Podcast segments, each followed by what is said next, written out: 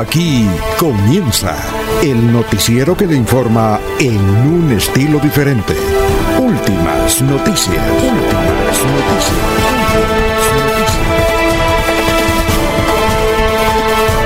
La información analizada por los expertos, sin sesgos, explicada con detalles, sin tanta carreta. Últimas noticias por Radio Melodía, también por Facebook y YouTube Radio Melodía. Director Alfonso Pineda Chaparro.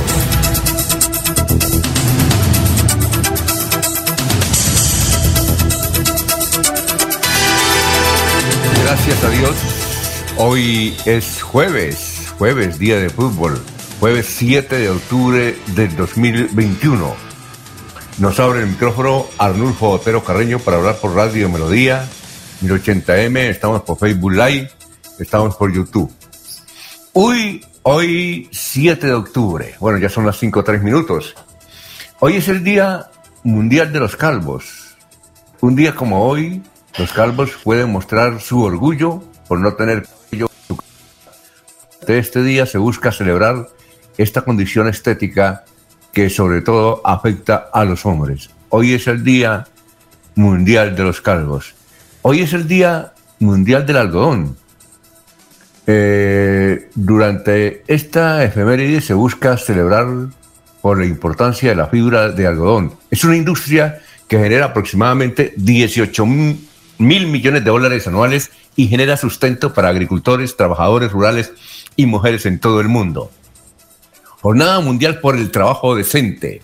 Hoy es el Día Mundial del Trabajo Decente, promovida por la Confederación Sindical Internacional SCI. Durante cada 7 de octubre, los sindicatos del mundo realizan actos para concientizar sobre el trabajo decente, seguro, sin riesgo y con salarios decentes. Un día como hoy, en 1919, en Países Bajos, se funda la compañía KLM, la más antigua compañía aérea del mundo en funcionamiento. Un día como hoy, en 1942, Estados Unidos y Gran Bretaña anuncian la creación de las Naciones Unidas. Un día como hoy, en 1949, se forma la República Democrática Alemana. Un día como hoy, en el 2010, el novelista, periodista y político hispano-peruano Mario Vargas Llosa es galardonado con el Premio Nobel de la Literatura. Un día como hoy, en el 2012, en Venezuela, Hugo Chávez es reelegido presidente por tercera vez. Un día como hoy, en el 2016, el presidente de Colombia, Juan Manuel Santos, es galardonado con el Premio Nobel de la Paz. Son las 5 de la mañana, 5 minutos. Vamos a saludar a nuestros compañeros que ya están en la mesa virtual de Radio Melodía. Laurencio Gamba está en Últimas Noticias de Radio Melodía 1080 AM. Laurencio, tenga usted muy, pero muy buenos días. ¿Cómo se encuentra? Alfonso, muy buen día para usted, para la señora Sara Prada Gómez, para Sergio Rafael, para Milena Gómez, para don Jairo Almeida Santos, el señor transmisorista, para Arnulfo Otero Carreño en la parte digital, en el teletrabajo, y en la persona que hace toda la mezcla para que este sonido llegue allá. Y el saludo también para Eliezer Galvis allá en contratación, igual que para el doctor Julio Enrique Avellaneda. Asimismo para Argemiro Tras la Viña, por aquí cerca de donde nos encontramos. A las nueve de la mañana se inicia el simulacro en Colombia. Santander, los alcaldes y secretarios del Interior son los que coordinan este evento. Con el apoyo de la gobernación de Santander, el INVIMA permitirá el sacrificio de ganado nuevamente en el municipio de Málaga. Recordemos que según lo había manifestado Leonardo Jerez, los municipios estaban afectando por eh, la ausencia de carne, la tenían que llevar desde Bucaramanga. El gobernador Mauricio Aguilar Hurtado en su visita al municipio de Los Santos dio al servicio el Camino Real. También visitó las instalaciones donde se construye el hospital. Al mismo tiempo dio al servicio escenarios deportivos. Los fabriquines de tabaco del, del municipio de Piedecuesta podrían ser beneficiados con la apertura del comercio con la apertura de la frontera colombo-venezolana. Así lo han expresado dirigentes cívicos desde Piedecuesta porque están preparados para enviar los tabacos a Venezuela. Mucha gente está saliendo de Colombia para el exterior. Precisamente un amigo ya tiene preparado el viaje para Europa porque dice que allí conducir una tractomula es más mm, efectivo que en Colombia ser profesional. En Europa es un reconocimiento de ocho horas y se ganan e, en euros. El mayor Fabián León, comandante encargado de la policía de Florida Blanca, junto con dirigentes cívicos, con patrulleros y auxiliares de policía, hizo una importante labor ahí en el intercambiador de Fátima. Escuchemos precisamente qué dice este funcionario de la Policía Nacional. Nos encontramos en el intercambiador de Fátima. Aquí diferentes personas a través de redes sociales y medios de comunicación habían dado a conocer la problemática que se estaba presentando por el incremento de maleza. Ante esto, con la policía de vecindario hicimos un trabajo encaminado a recuperar este sector, también con las administraciones municipales. De esto consiste todo lo que es la limpieza para que básicamente se pueda presentar presentar el servicio de policía de manera constante e integral. Al despejar todo este sector, se amplía el nivel de visibilidad tanto para carros y para el servicio de policía, evitando así que se presenten situaciones con alteraciones de la seguridad. Es así que recuperamos uno de los mitos de inseguridad que se estaban gestando en este municipio y le agradecemos a la comunidad por hacer denuncias efectivas para nosotros poder llegar con una respuesta contundente de manera inmediata. Muy bien, son las 5 de la mañana, 9 minutos. Ya hay 12 personas ahí en el portal de fanpage de Radio Melodía, pero no me aparecen los, los mensajes. Voy a ver por qué no me aparecen los mensajes. A ver si lo. Le doy eh, reinicio. Bueno, 5 de la mañana, 9 minutos. Estamos saludando a Ramiro Carvajal de Deportivos Carvajal. A Ana Cano, gracias por la sintonía al señor Jaime Rodríguez, que nos escribe desde el corregimiento 1. Corregimiento 1, gracias, ¿no? Igualmente, un saludo para Jairo Macías, para, eh, a ver, don Aníbal Navas Delgado, gerente general de Radio Taxi Libres, que tiene el teléfono 634-2222. Saludo para todos los habitantes que nos escuchan siempre y esperando que el señor alcalde de Piedecuesta les arregle la carretera al sector de Monterredondo, Monterredondo, ahí por ahí cerca de Guatiguará, en el municipio de Piedecuesta. Confían en que le van a mandar los aparatos para refaccionar la vía que está intransitable prácticamente. Saludo para Benjamín Gutiérrez, Juan José Lincoln Malino Mosquera, Perigan, Walter Vázquez, Jairo Alfonso Mantilla, Ciro Varegas. Igualmente estamos saludando para Nelson Zipagauta, un saludo muy especial para Sofía Rueda, para Pedrito Galvis, Pablito Monsalve. Son las 5 de la mañana, 10 minutos. Vamos a saludar a don Eliezer, que ya está en contratación. Eliezer, ¿cómo se encuentra? Don Alfonso, muy buenos días para usted, para todos los oyentes de Radio Melodía, para don Laurencio, también a los compañeros que se van sumando a esta plataforma de trabajo. Eh, con eh, un muy buen día, delicioso clima por aquí en el municipio de Contratación. Quiero saludar a la doctora Eliana Díaz. Ayer me llamó, está por aquí de visita, eh, visitando las alcaldías del Guacamayo, la alcaldía de contratación, y en, la, en el saludo me decía, quiero tomarme un café con usted, Eliezer, la doctora Eliana. Eh, entonces hoy tendremos eh, la posibilidad de tomarnos un cafecito con la doctora Eliana. También nos reporta sintonía desde la ciudad de Medellín, M y M desde el barrio 12 de octubre. Está también en sintonía de Radio Melodía. Vamos entonces, Alfonso, a la ronda del clima. Iniciamos con el municipio de Contratación, 16 grados centígrados en este momento. La máxima será de 28 grados en Contratación. En el Socorro, la ciudad de los comuneros, 19 grados centígrados en este instante. La máxima será de 34 grados en el Socorro. El municipio de Málaga, registra 11 grados centígrados, temperatura máxima de 27 tendrá la capital de la provincia de García Rovira. Nuestra capital, la ciudad de Bucaramanga, registra en este momento 18 grados centígrados. Su temperatura máxima será de 34 grados en la capital santanderiana. Barranca Bermeja, en este instante registra eh, registra 24 grados centígrados. Si usted mira al horizonte de Barranca Bermeja en este amanecer, alcanza a ver las estrellas. Está muy despejada la zona de Barranca Bermeja. La temperatura máxima de Barranca será hoy de 39 grados centígrados. En el municipio de San Gil, la temperatura en este momento 19 grados centígrados. La máxima será de 34 en la capital guanentina. Vélez, la ciudad de las Guabinas, la ciudad de los Bocadillos, la ciudad del Tiple, 9 grados centígrados en este momento. La temperatura máxima en Vélez será de 26 grados centígrados.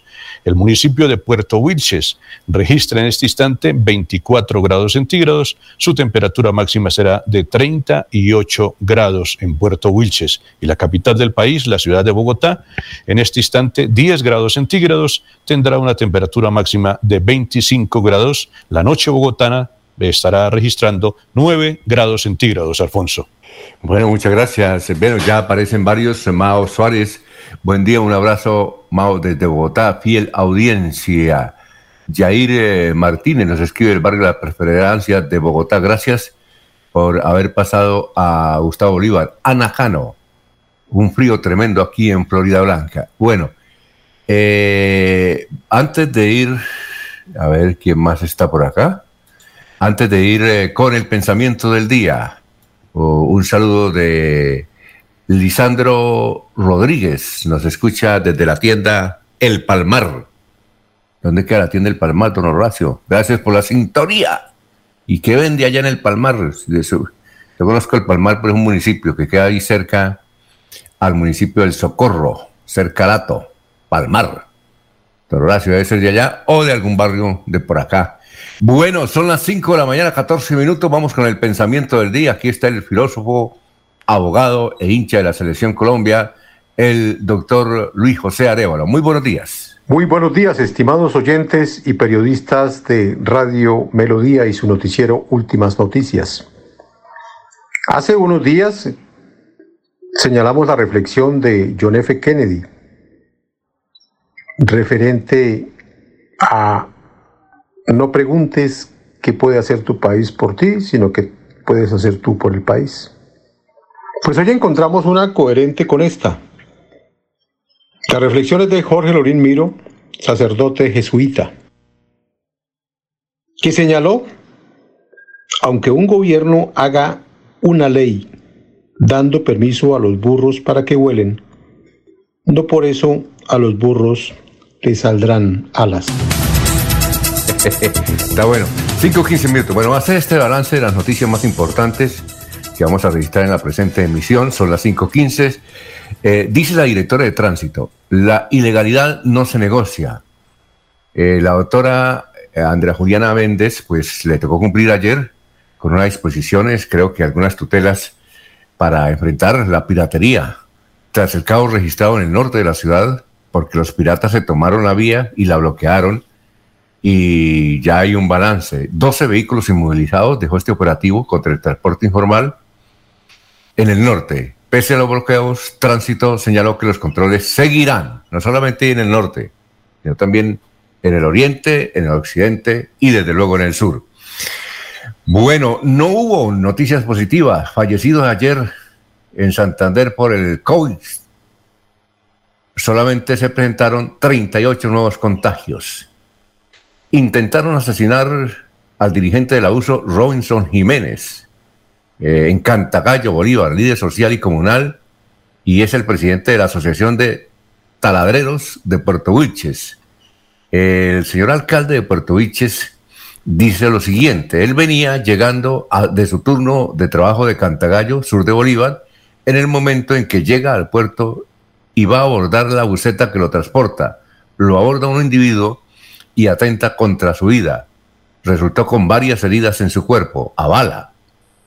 En un comunicado, Ecopetrol rechazó el atentado del que fue víctima el trabajador que es, es presidente del gremio de los taladreros en Santander.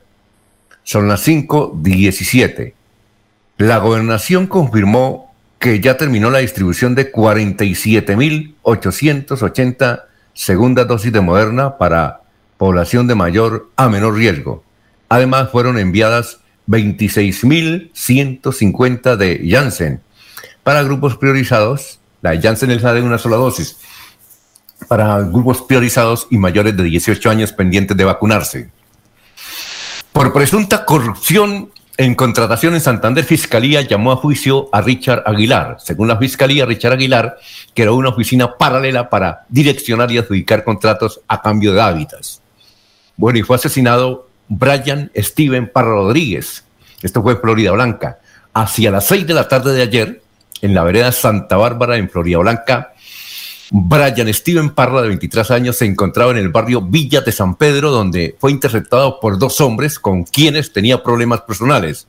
Al notar la presencia de sus enemigos, Brian emprendió la huida, pero fue perseguido hasta el interior de una vivienda donde lo alcanzaron y agredieron con arma cortopunzante.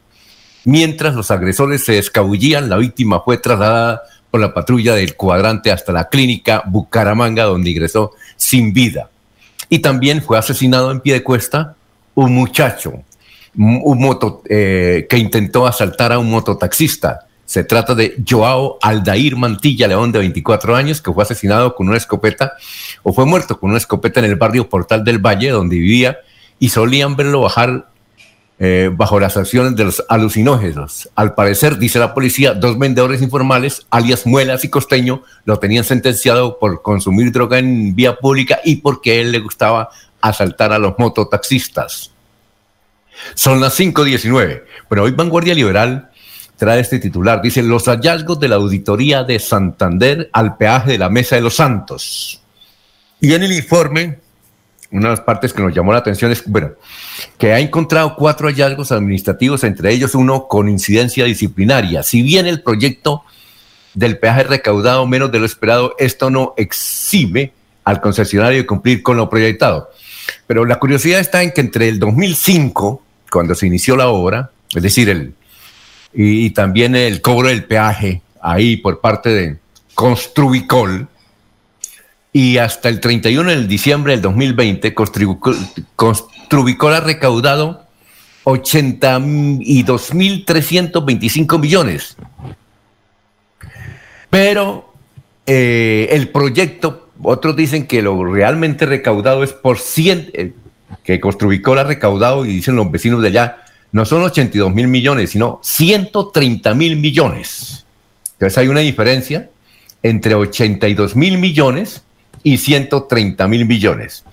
Esa plática debe estar en alguna parte. Ahí está, ahí está el lío. Y además, todos quieren quitarle, eh, no, no quieren quitar el peaje, lo que quieren quitar es el, el dueño, es un señor, mm, a ver, no, no recuerdo cuándo, a ver si me recuerdan quién es el, dueño, ya se me olvidó el apellido, ah, Borges creo. Bueno, en este caso un señor que habla mal de los periodistas. Dice, que todos los periodistas, sin es decir, todos, sin excepción, son ladrones aquí en el departamento de Santander. Lo dice ahí en reuniones privadas, pero nunca lo dice en público para evitar, pues, eh, eh, que, lo demanden por calumnia. Pero tiene ese concepto los periodistas. Porque una vez llamé a entrevistarlo, yo no lo, Reinaldo Borges, yo no lo conocía, yo no lo conozco, pues. Pero entonces quien me, quien me atendió la llamada me dijo, no, a los periodistas no les pasa nunca bueno. Claro, porque con estas noticias a él no le parece del agrado que los periodistas estén informando sobre el particular. Imagínese, dice que recaudó 82 mil millones, pero la gente y los que saben, por ejemplo, Jorgin Pérez, que vive allá, mucha gente que vive allá, empresarios, saben que ese, ese peaje no ha dado 82 mil millones y no 130 mil millones. Bueno, pero nosotros siempre queremos, a pesar de esos insultos que él tiene hacia todo, él, no, sí, él no, él no, él no hace excepciones. Dice que todos los periodistas, ¿no? Todos, pero lo dice en privado, ¿no? No lo dice en público. Pero que si yo a pesar de eso quiero entrevistarlo y preguntarle las, las evidencias, ¿no? Bueno, y Vanguardia Liberal también trae, eh, me parece que como cosa nueva, los argumentos de la Fiscalía en contra de Richard Aguilar. Aguilar. Eh, dice, según el, alto tribunal, la Corte Aguilar deberá defenderse desde de su proceso judicial bajo medida de aseguramiento. Es decir, esto indica que el carcelazo de don Richard va para largo. Dice, según sus abogados consultados por Vanguardia, el caso de Richard Aguilar ahora pertenece a la sala especial de primera instancia de la Corte Suprema de Justicia, que en los próximos días deberá designar magistrado sustanciador para que cite la audiencia de formulación de acusación. En dicha audiencia, la Fiscalía delegada ante el tribunal deberá exponer sus argumentos y acusar a Aguilar, quien posteriormente deberá ser citado a una audiencia de preparación para continuar con la audiencia de juicio oral. Expertos sostuvieron a la redacción de vanguardia que si el alto tribunal haya culpable a Richard,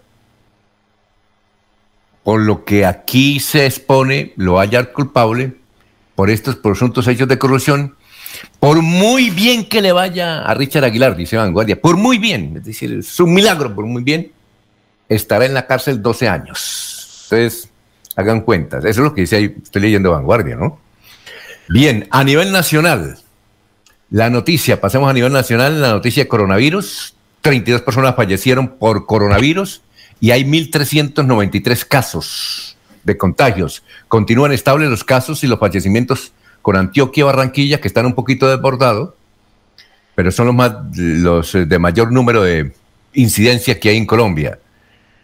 Bien, eh, en la frontera, oiga, nada que abren la, el puente, muchos anuncios, pero nada de aquello. Dice que el, director de inmigración ayer en, en, el evento de los actos del Bicentenario dice que Migración Colombia dice que eso de la frontera abierta, pues teóricamente sí, pero es que uno no sabe qué va a pasar porque el señor Maduro dice una cosa Sí, por eso soy escéptico, dice. Esperemos a que llegue mañana viernes y tomaremos las decisiones, porque se anuncia que mañana ya el gobierno de Venezuela va a definir cómo es eso de, la reapertura de la frontera colombo-venezolana, que ha durado casi toda la pandemia cerrada. Bueno, la otra, ¿Qué me decía Gran Eliezer? Son las 5.24. Hace, rato está cerrada, Alfonso, y creo que las últimas declaraciones de Maduro eh, eh, son invitando a que los colombianos inviertan en Venezuela. Es lo último que ha dicho el presidente del vecino país, que los colombianos inviertan en Venezuela. Allá van corriendo, ¿no? Bueno. 5.24. Bueno, la otra noticia, la que presentó ayer la revista Semana, la revista Semana dice que se desimpló la precandidatura de Alejandro Gaviria.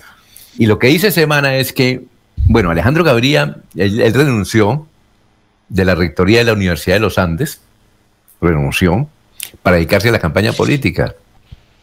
Pero mm, entonces en la Universidad de los Andes le decían, no renuncie, aquí lo queremos, no se vaya, sobre todo los dueños, porque durante la rectoría de Alejandro Gaviria los puso a ganar plática lo bueno de cualquier gerente, don Eliezer, es poner ganar plata, a los directivos. Cuando uno pone como gerente a ganar plata a los directivos, pues nunca lo dejan ir, ¿no, don Eliezer? Ahí lo amarran, lo tienen amarrado. Sentido común. Entonces les ha ido también a los dueños de la, de la universidad que los, porque él hizo convenios, Alejandro, eh, Gaviri, eso con todo el mundo, hizo convenios y la universidad privada hablando con un rector de una universidad privada a nivel nacional, nos decía que la universidad privada que más billete ganó durante los últimos años fue precisamente la, la, la, ¿cómo es? la de los Andes, ¿no? La Universidad de los Andes, y ahí estaba el doctor Gaviria. Entonces le dijeron, no, hermano, no se vaya, eso, ¿qué fue que no hicieron? Como ellos dicen, dice la revista Semana, los directivos de la universidad eh, vieron que la, está flaqueando la, la candidatura de Alejandro Gaviria, no por él, sino porque muchos la identifican con el Partido Liberal. César Gaviria dice, ese es mi candidato. ¿Sí? Eh, y unos dicen que es el candidato de los oligarcas, otros dicen que no. Bueno, en todo caso está metido en esa confusión, don Alejandro, y que se le ha desinflado, porque nada que marquen las encuestas, mucho. Y entonces, entonces eh, los muy astutos directivos de la Universidad de los Andes quieren que Gaviria llegue y nombraron una rectora encargada. la encargamos, no por cuánto tiempo, no, espere ahí. Así como cuando nombran al técnico encargado del Atlético Caramanga, ¿no, Eliezer? Espere ahí. espere ahí, después de los resultados, déjenos el, el puesto.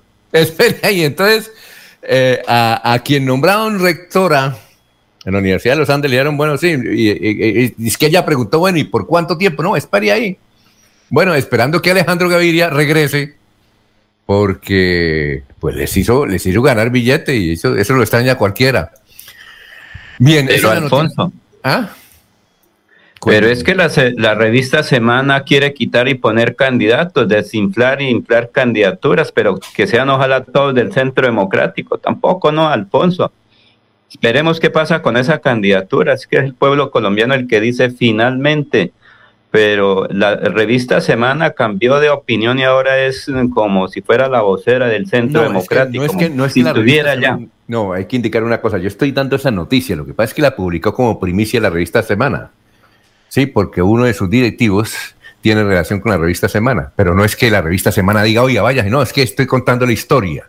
La historia es lógica. Los dueños de la universidad estaban ganando plata con Gaviria, se fue y quieren que volverlo a traer. Es normal, Laurencio, cuando usted no es en Altos de Toscana, si usted busca un gerente en Altos de Toscana que les haga ganar plata, pues nunca lo dejan ir. Bueno, a nivel internacional, estas noticias. Pero hay que tener orientación, Alfonso. es todo eso la revista Semana ahora está, digamos, linderada, está limitada. Laurencio, usted tiene razón, pero es que esto es otra cosa, es que estoy dando la noticia. Supongamos que no apareció en Semana, Laurencio, entonces apareció en el tiempo. Entonces yo digo, en el tiempo apareció esta noticia. Lo que pasa es que en la, revista Semana, pues que tiene relación con la Universidad de los Andes, pues dio la, la chiva, ¿sí? Es como aquí cuando haya una noticia del Partido Conservador la damos porque usted tiene mucha injerencia en el Partido Conservador, lo mismo. Pero sigamos, Laurencio, a nivel internacional.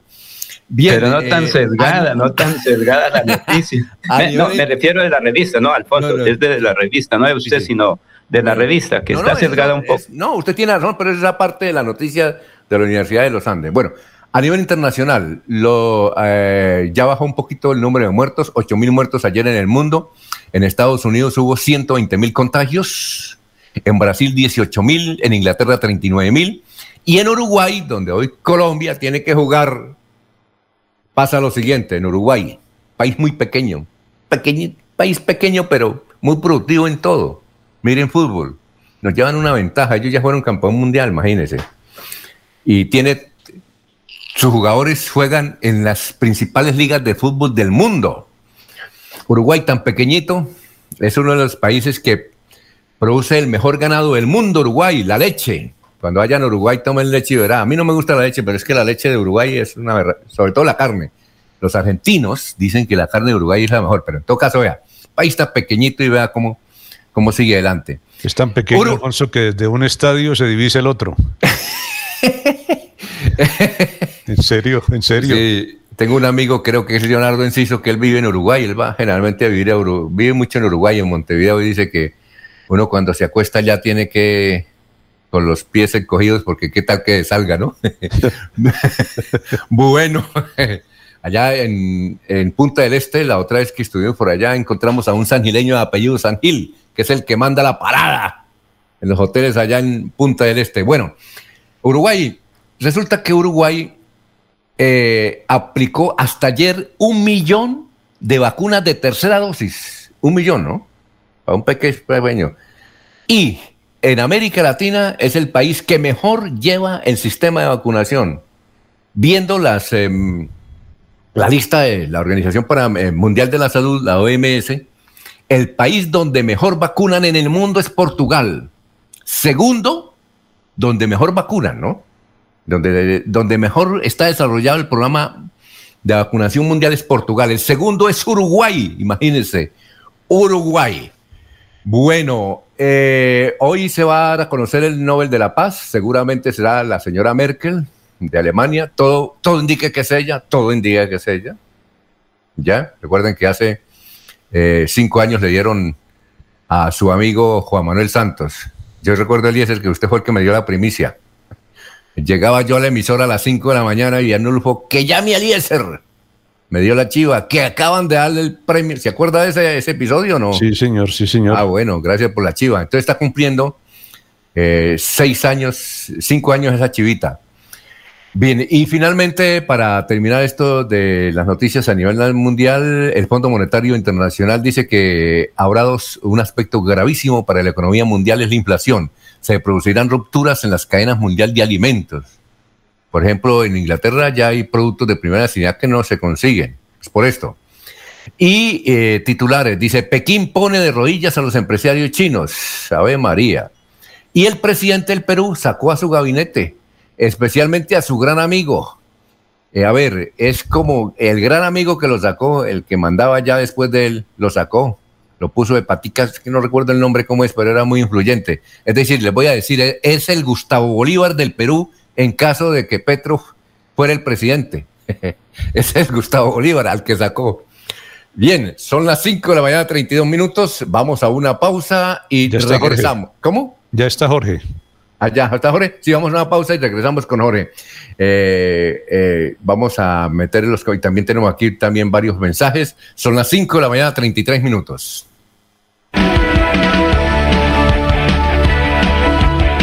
Melodía es la radio que lo tiene todo. Noticias. Deportes. Música Variedades.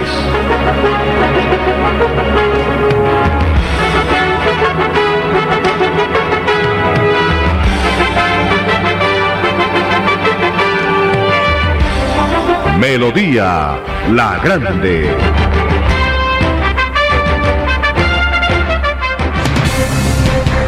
Sistema de tormentas que amenaza con causar más daño.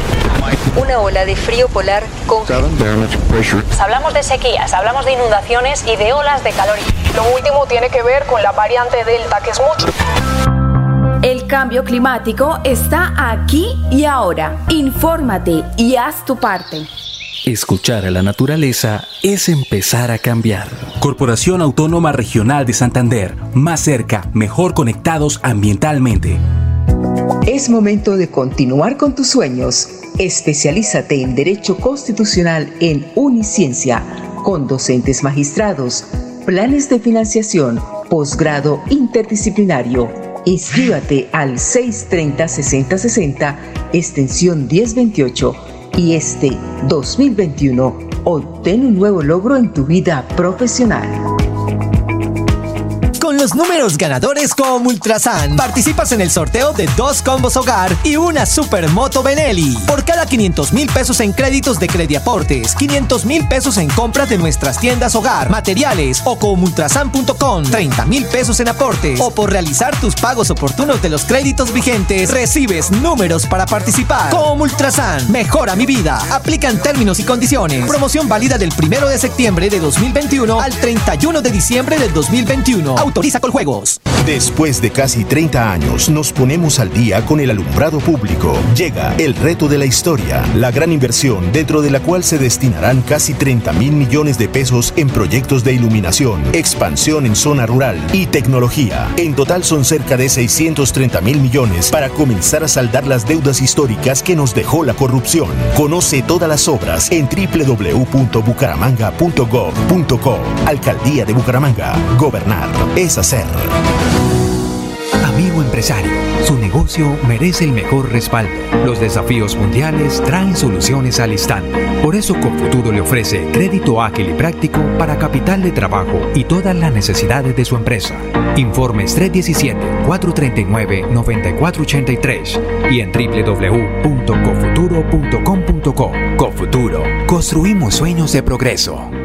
321 a Comersan. Si eres beneficiado del programa de alimentación escolar de la Gobernación de Santander, premiamos tu talento. Envíanos un video de máximo un minuto respondiendo ¿Por qué los productos del país son saludables? La respuesta más creativa ganará. Será un ganador por provincia. Publica tu video con el hashtag 321 a Comersan y envíanos el link al número de WhatsApp 321-251-3987 del 29 de septiembre al 10 de octubre. La premiación será el viernes 15 de octubre en el Café de la Mañana del Canal Tro. Cada día trabajamos para estar cerca de ti. Cerca Te brindamos soluciones para un mejor vivir En Cajasal somos familia, desarrollo y bienestar.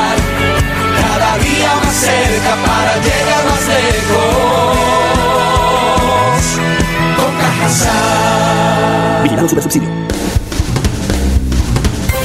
Se va la noche y llega últimas noticias. Todos los días, desde las 5 de la mañana, empezar el día bien informado y con entusiasmo.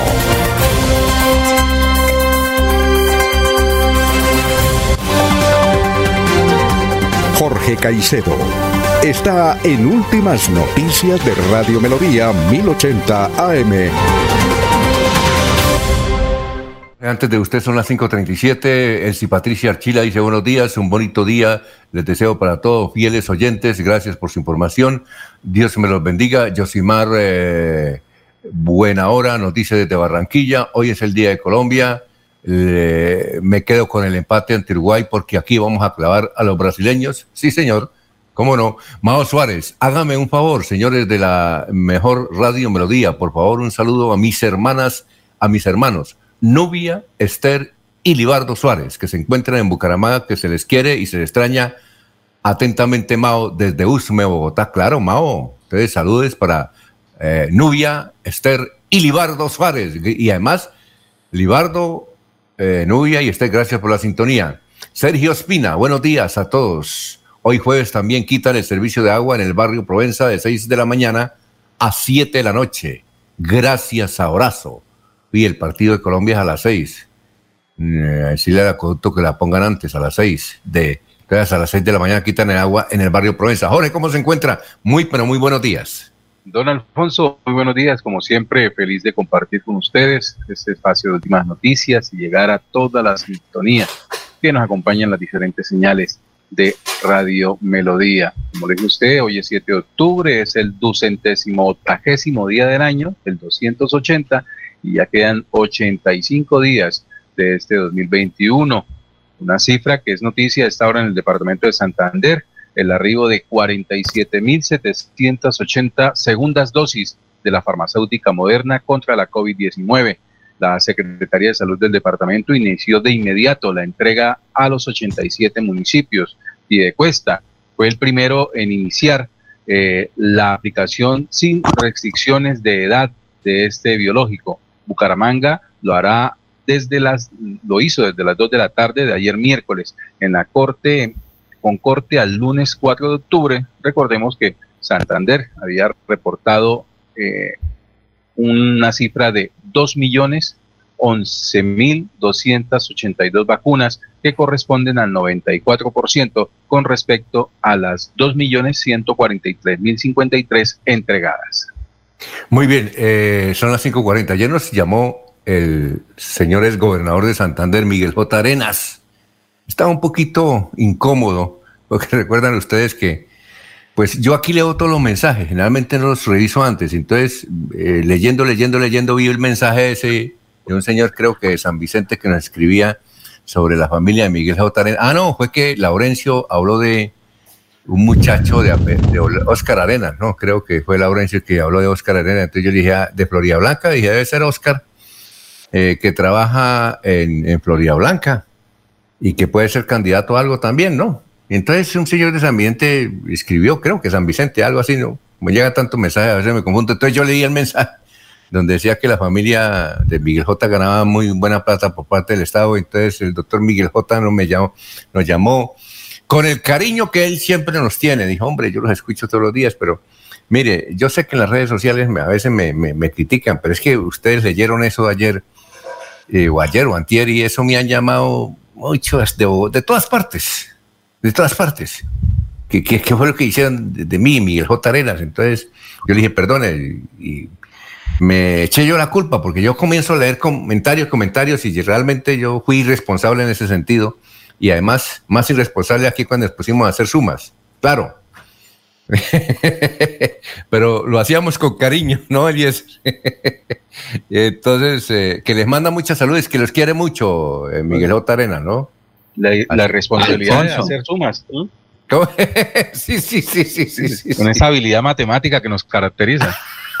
le, dije, doctor Miguel J, menos mal que nosotros se nos olvidó sumar y eso fue un lío. Y que acercamos a la cifra más alta, ¿no, Jorge?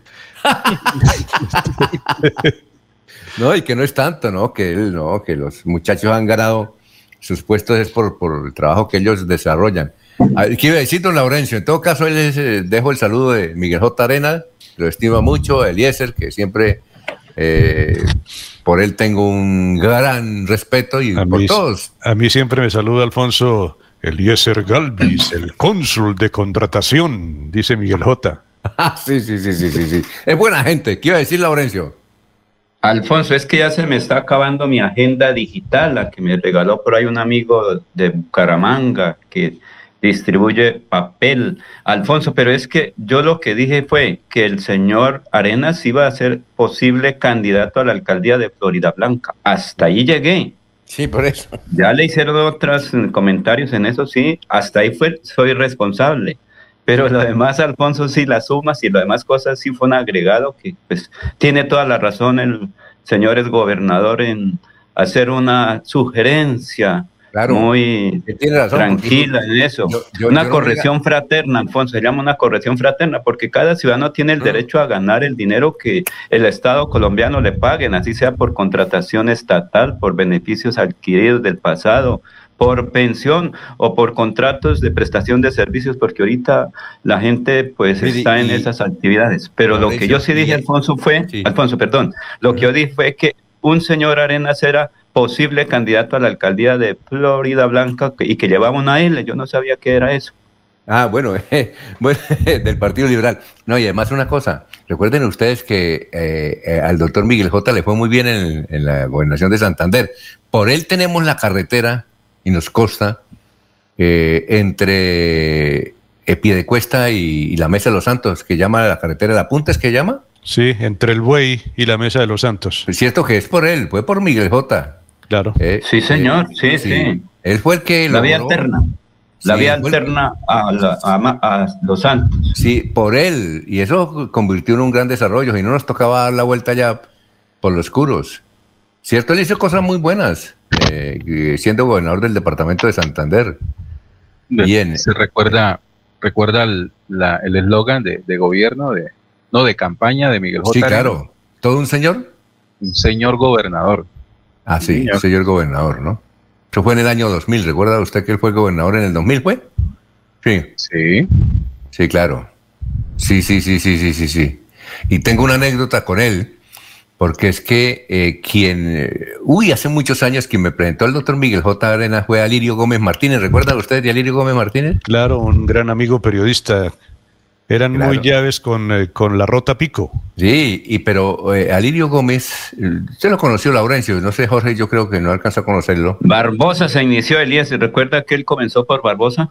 No, en voz del Río Suárez. Y él se la pasaba en la oficina del doctor Miguel J. Arenas, y era muy amigo, y cuando el doctor Miguel J. Arenas lanzó la campaña, él fue el que eh, nos habló y dijo, mire, Miguel J. va a ser el gobernador, y chévere. Y entonces yo asumía que él iba a ser el jefe de prensa, seguro.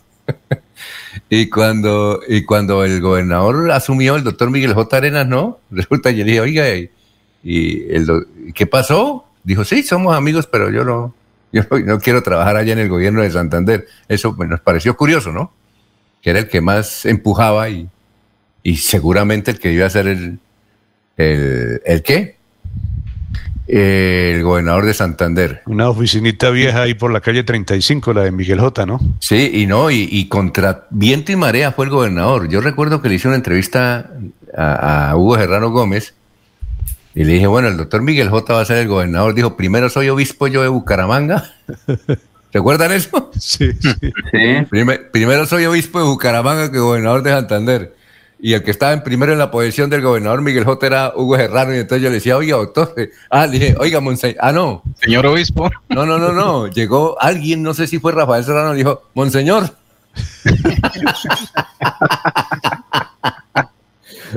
Pero Alfón, recuerde que Miguel Jesús Arenas era, en ese momento era concejal de Bucaramanga y renunció al consejo para ser el candidato a la gobernación también, ¿recuerda? Sí, pero entonces le fue muy bien. Salud para el doctor Miguel Jotti y para toda su familia, ¿no? ¿Y qué? Eso. A mí me dice, ¿qué más, señor Camacho Gamba? ¿Cómo está la provincia de Vélez? Es el ah, saludo, muy respetuoso. Bueno, entonces, eh, con esto queremos, eh, em, ¿qué pasa? Arreglar el error que cometimos realmente. Es que me toca ser más exigente en leer ante los comentarios, no me vuelva a meter en un lío por ahí. Doctor Miguel J., nuestra venia y nuestras excusas. ¿Oyó? Bien, eh, vamos a una pausa porque ya está el historiador y cuando venga, hagamos de la pausa, ahí colocamos al hombre las noticias del pasado. 547. Después de casi 30 años, nos ponemos al día con la infraestructura educativa. Llega el reto de la historia, la gran inversión, dentro de la cual se destinarán casi 20 mil millones de pesos para los colegios Politécnico, San José de la Salle, Bosconia Santa Rita y Camacho Carreño. En total son cerca de 630 mil millones para comenzar a saldar las deudas históricas que nos dejó la corrupción. Conoce todas las obras en www.bucaramanga.gov.co. Alcaldía de Bucaramanga. Gobernar es hacer. Es momento de continuar con tus sueños. Especialízate en Derecho Constitucional en Uniciencia, con docentes magistrados, planes de financiación, posgrado interdisciplinario. Inscríbate al 630-6060, extensión 1028, y este 2021 obtén un nuevo logro en tu vida profesional.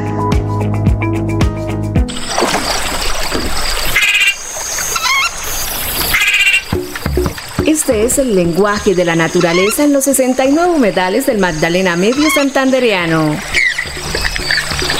Cuidar el agua, proteger especies como el manatí y la pantera hacen parte de nuestro compromiso diario con la conservación de las ciénagas.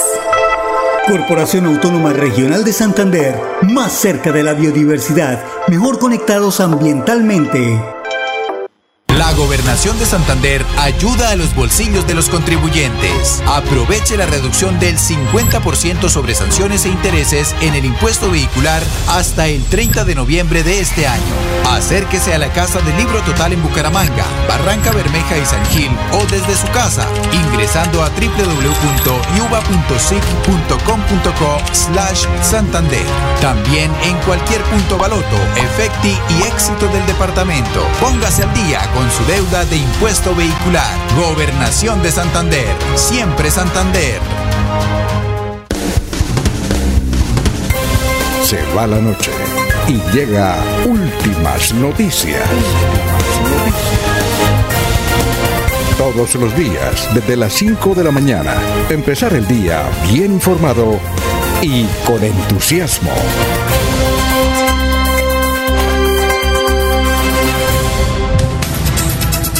Bueno, ya vamos con el historiador, son las 5.50 minutos, oyente, Víctor Ramírez, les escribo desde Macaregua.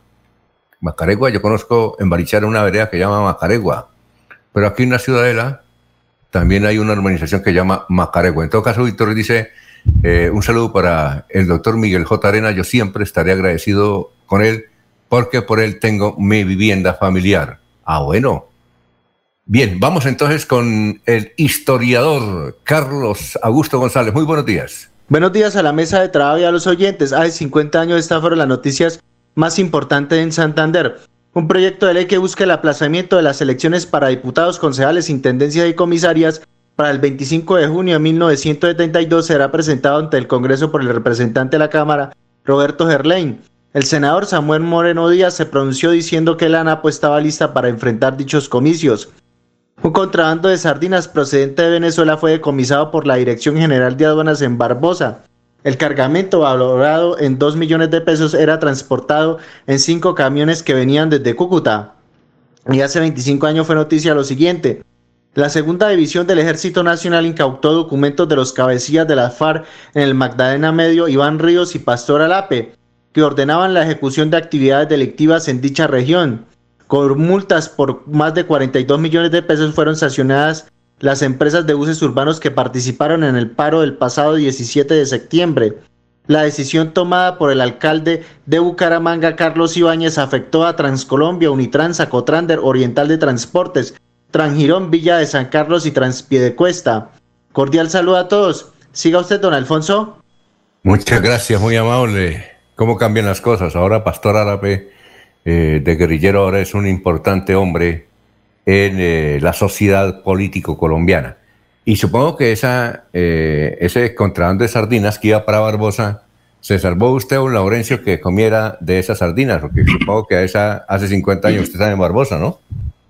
Sí, señor, pero Alfonso, mire, eso creo que cuando eso estaba ahí, donde ahora se llama el retén de la aduana, ese puesto de control, eh, pero mucha plata, dos millones de sardinas, digo, de enlatados que iban ahí el contrabando, que eso era lo que venía creo que por Venezuela o por La Guajira, que en esa época eso era, ingresaba mucho contrabando. Y el otro paso importante es la sanción a los vehículos por el paro. Carlos Ibáñez, alcalde de Bucaramanga, 25 años. Mire que la situación del transporte urbano de pasajeros en Bucaramanga siempre ha sido una dificultad, protestas y protestas pero ahí vamos, hay usuarios y también hay inversionistas del transporte urbano de pasajeros, Alfonso. Muy bien, cuando se llama el resguardo de renta, ¿no?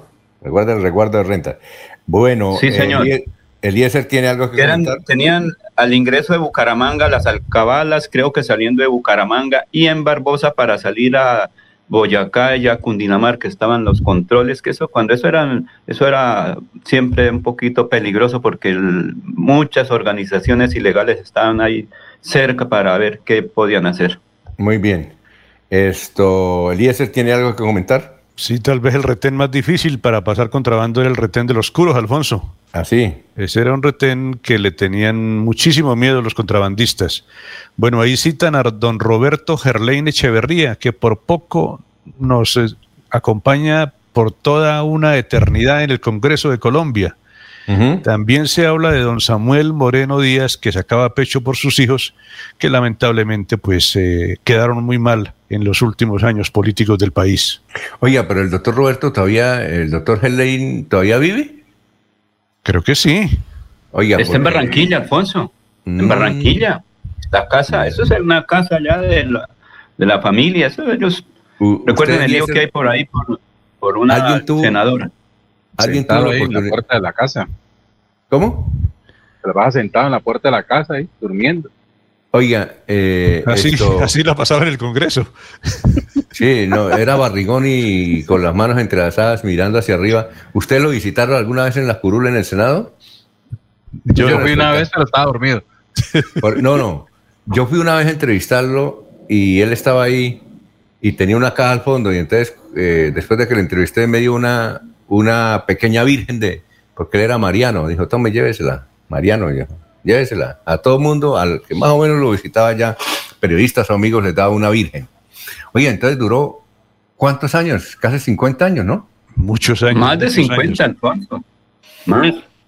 A ver, María. Lo que es que se, porque ya no le permitía, ah, no, es que él sale del Senado por las eh, enfermedades y luego por quiso eh, darle cabida a una persona joven. Pero Alfonso, recuerden por aquí la mm, eh, concesión Los Comuneros, que dio mucho trabajo a santanderiano. ¿Recuerda eso?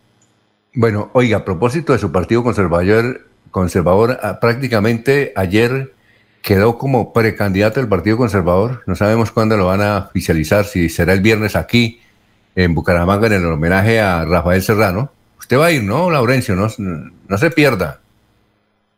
Eh, ahí le llegó la invitación a usted, Alfonso.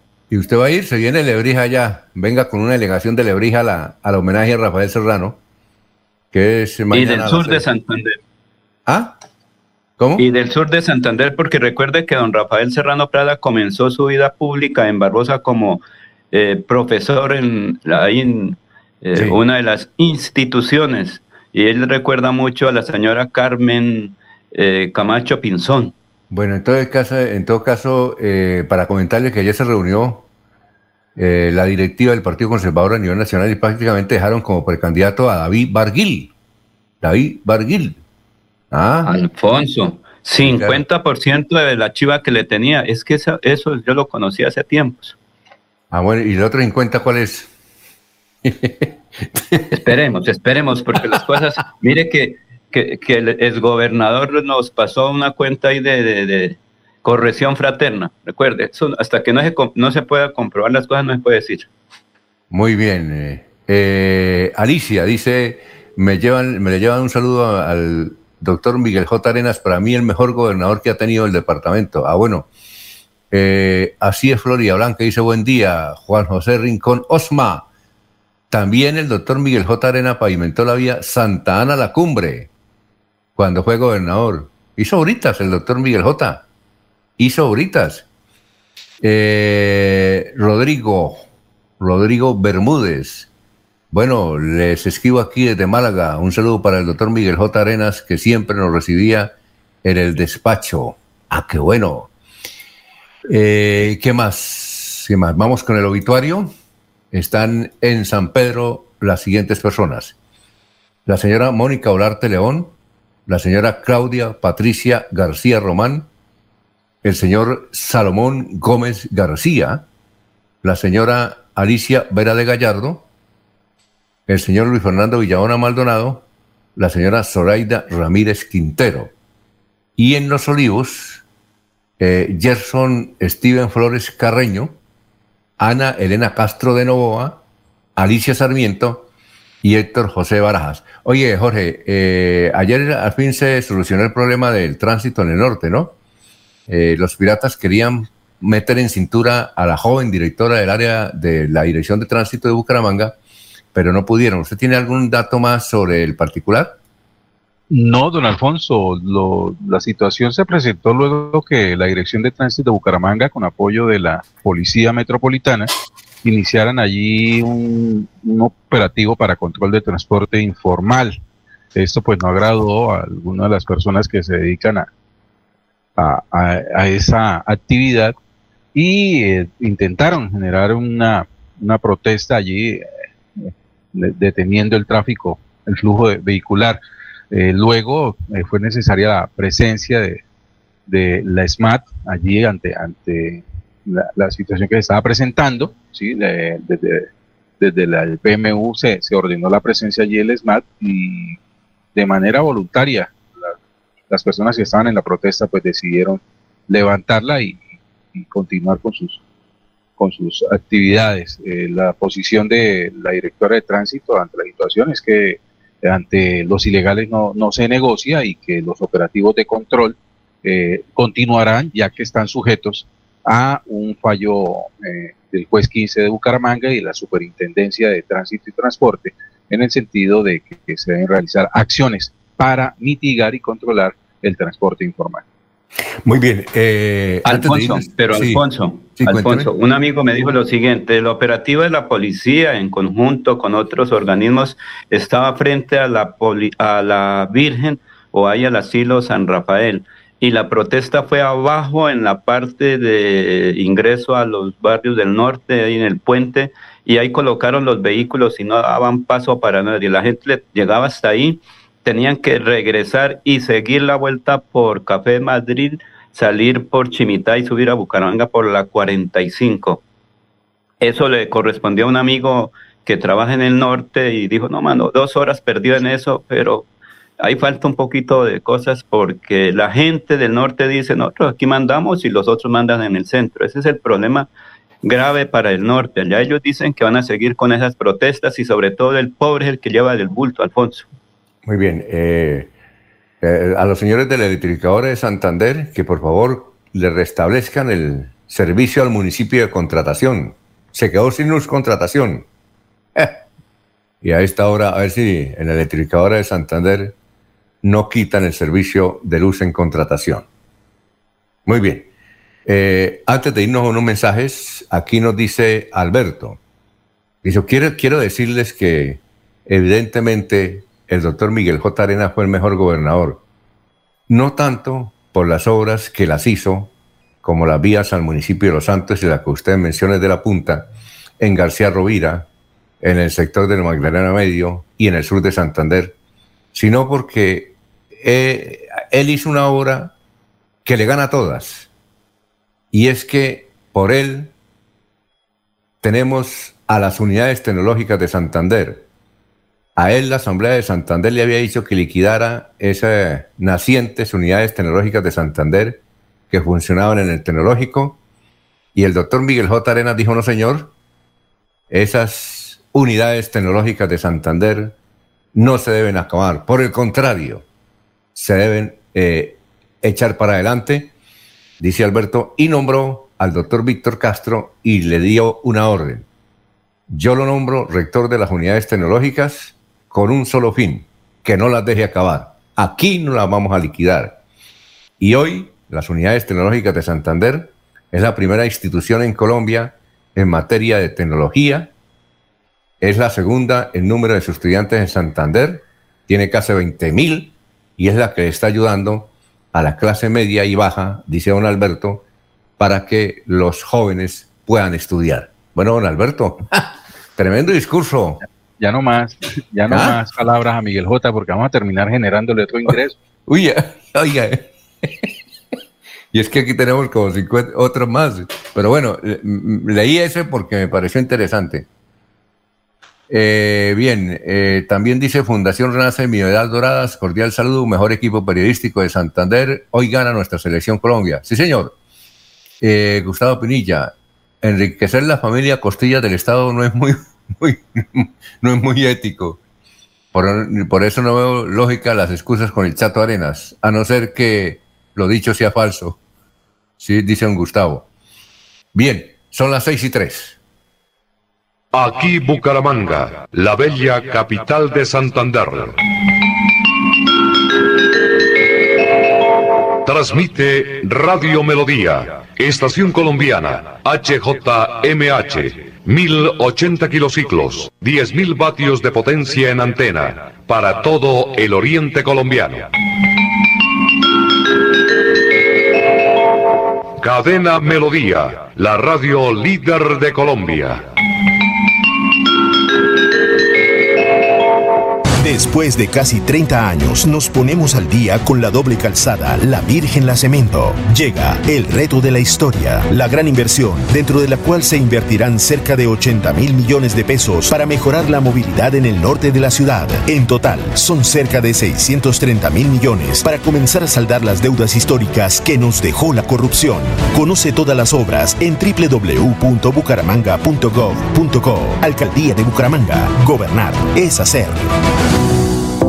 Reflexiona con R de rechazar. Utiliza el canasto. Rechaza la bolsa plástica. Reflexiona con R de reducir. Limita el uso de productos de usar y tirar. Por ejemplo, reduce el uso de las servilletas de papel. Reflexiona con R de reparar. ¿Seguro que ese computador no tiene arreglo? Al repararlo se alarga su vida útil. CDMB. Me uno al ciclo del cambio. Juan Carlos Reyes Nova, director general. Cuando pienses en amor, pasión, piensa en mí, Damiana. Pide ahora mismo tu tableta de Damiana para que disfrutes al máximo de una relación sexual con toda la energía, vitalidad y que te permita durar el tiempo que tú quieras. Damiana, pídela a domicilio en Bioalterna 643-6636 o al celular 321-441-6668. Bioalterna, calle 55 3117, Barrio Antiguo Campestre, Bucaramanga. Santander Solidario. Generamos continuidad en educación superior con la entrega de incentivos económicos para los estratos 1 y 2, beneficiando a 17.105 estudiantes y becas Generación Diamante para la ruralidad y vulnerabilidad, favoreciendo a 2.598 estudiantes. La educación es nuestra prioridad. Gobernación de Santander, siempre Santander.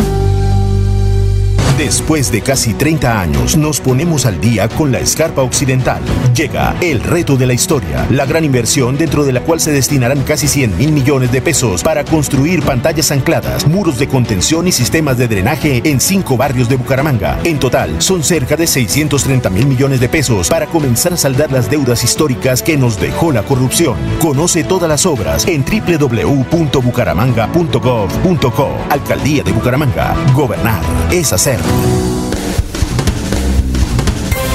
Se va la noche y llega últimas noticias. Todos los días, desde las 5 de la mañana, empezar el día bien informado y con entusiasmo.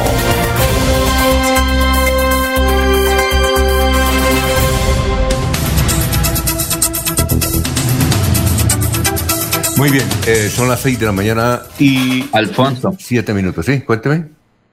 Es que un oyente me dice lo siguiente.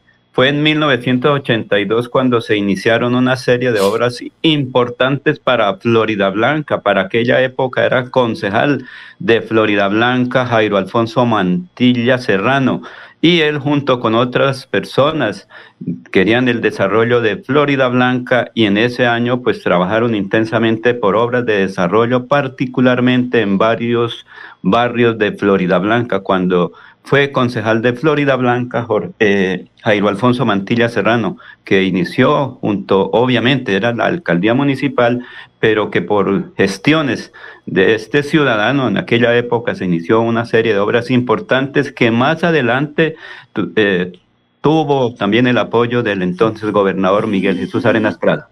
Muy bien, aquí nos dicen, eh, la vía de Santa Ana a la cumbre la pavimentaron en la gobernación de Álvaro Cala Hedris y fue gestión a pulso fuerte de Marcos Quintero, dueño de Chocolatería Gironés, que quedaba en el barrio La Cumbre. Fue en el año 1982.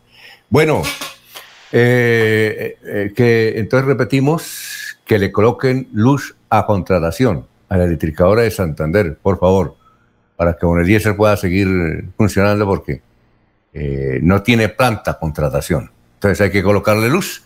Bien, Jorge, noticias a esta hora, son las seis y ocho.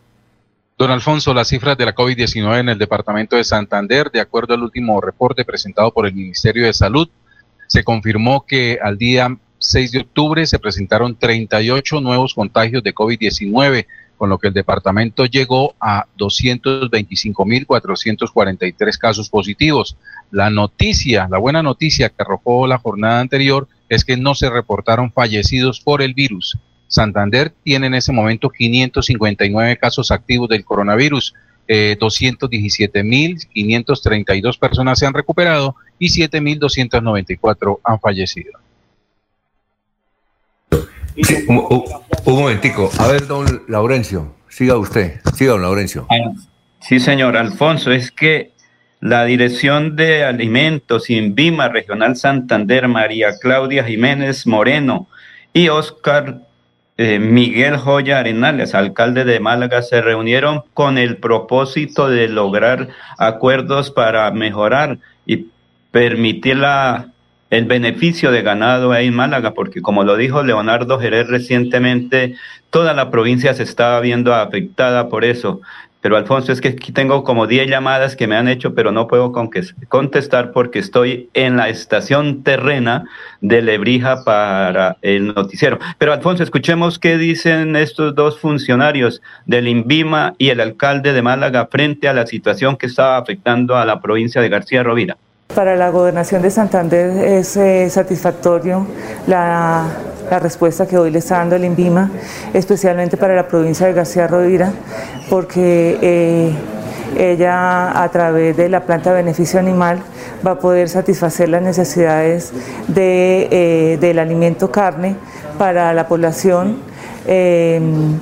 y, se lleva unas buenas noticias para, el departamento para seguir trabajando en pro del beneficio de la comunidad. Por ahora no va a haber, desabastecimiento ni en Málaga ni en los municipios de la provincia, pero sí es importante que tanto la alcaldía eh, municipal como la gobernación eh, eh, cumplan con los compromisos que, que están en la norma y que se pueda seguir trabajando para, para avanzar con el cumplimiento de los requisitos sanitarios para esos establecimientos. El plazo hasta el 5 de noviembre de 2021, todos los establecimientos llamados plantas de beneficio animal deben presentar su solicitud de autorización sanitaria ante el INVIMA para que el INVIMA evalúe y posteriormente haga la inspección sanitaria correspondiente y verifique que el cumplimiento de esos requisitos sanitarios está hasta el 75%, con el fin de que sean autorizados.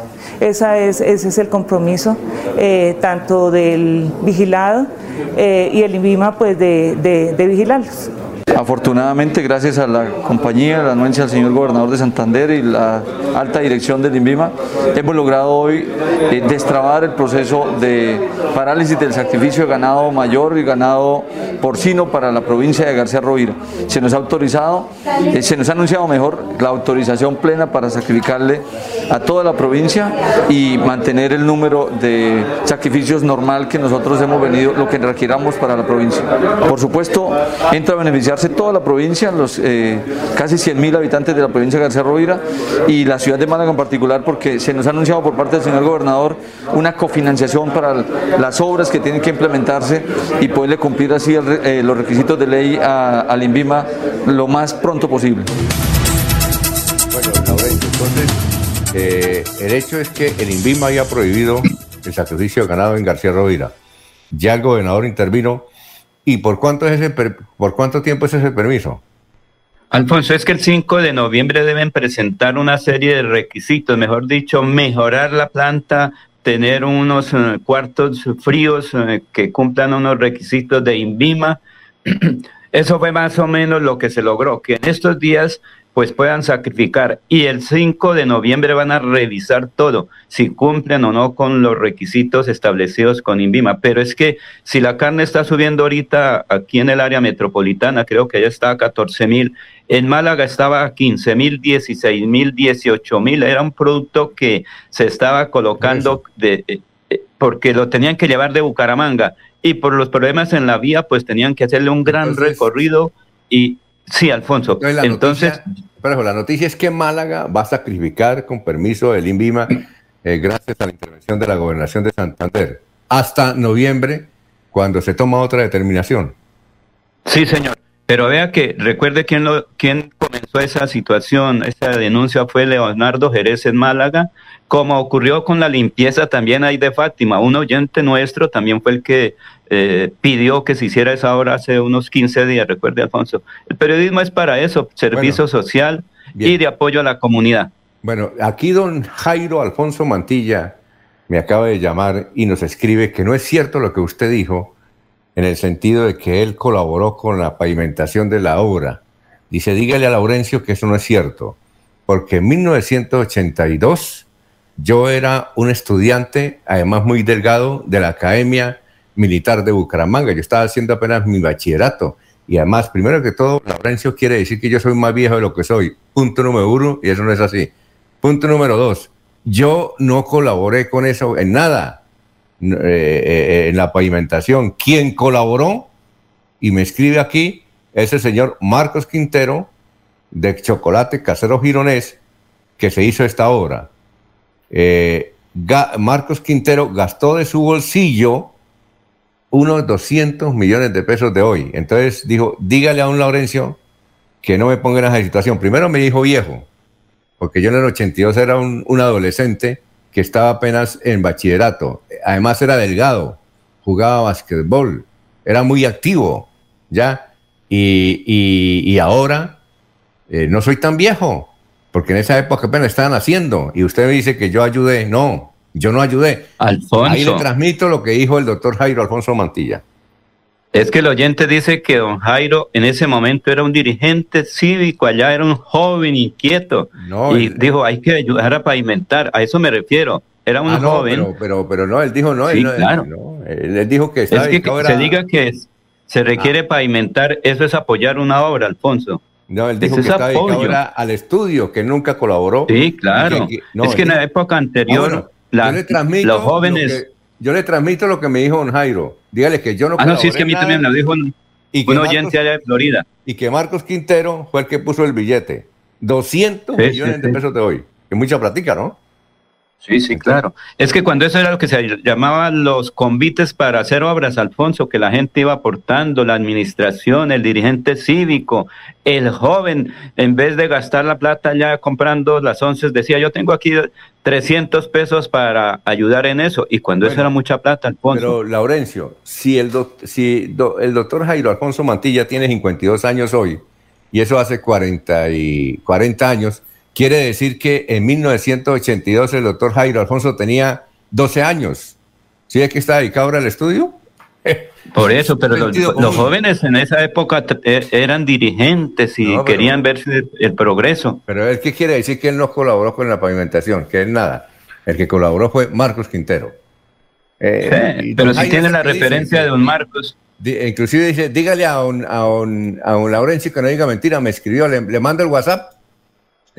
Mando No, WhatsApp pero- de don Jairo. Alfonso, no, es que es una persona desde Florida Blanca que me escribió y dijo, es que fue gestión de, una cosa es gestión, otra cosa es allá levantar la pica y la pala y otra cosa es estar pendiente, Alfonso. Oiga, pero ¿Sí? los 12 años, ¿usted qué gestiona? Nada, es gestionar para que le vaya bien a uno en, en- en el colegio, ¿no? Son las- Nosotros en esa época ayudábamos en los convites, eso nos tocaba para la limpieza de las Pero vías ahí, allá en Barbosa, a en, a- en a- CITE. A, país de 16. Tal vez Jorge, que fue concejal como a los 18. Jorge, ¿usted fue concejal a los 18? Jorge. A, a la- a los 21, don Alfonso. A los 21, mire, casi. Jorge sí fue concejal a los 21 allá en Puerto Vilches. Bueno, son las 6 y 17. Don Jairo, gracias por la sintonía, don Jairo. También era delgado en esa época. ¿Ah, sí? Bueno, eh, dice Juan José Rincón Osma, don Jairo, dice, eh, doctor Jairo Mantilla, como diputado de Santander, usted nos pavimentó la carrera cuarta entre calle séptima y 15, sector de la escuela de Santa Ana. Dice eh, Juan José Rincón Osma, doctor Jairo Mantilla, como diputado de Santander, usted sí nos pavimentó la carrera cuarta entre calle séptima y 15. ¿Será eso tal vez, no? Será eso. Bueno, vamos a una pausa y regresamos, son las 6 y 18.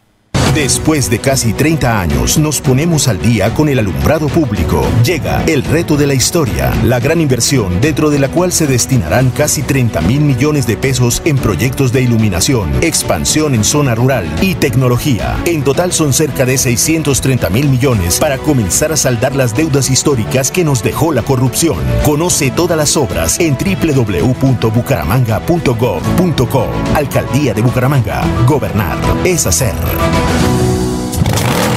Gánate una Supermoto Benelli con los números ganadores como Ultrasan. Por cada 500 mil pesos en créditos de Crediaportes, 500 mil pesos en compras de nuestras tiendas hogar, materiales o comultrasan.com. Y por realizar tus aportes o pagos oportunos de los créditos vigentes, recibes números para participar en nuestros sorteos. Entregamos dos combos hogar y una moto Benelli. Como Ultrasan, mejora mi vida. Aplican términos y condiciones. Promoción válida del 1 de septiembre de 2021 al 31 de diciembre del 2021. Autoriza con Es momento de continuar con tus sueños. Especialízate en Derecho Constitucional en Uniciencia, con docentes magistrados, planes de financiación, posgrado interdisciplinario.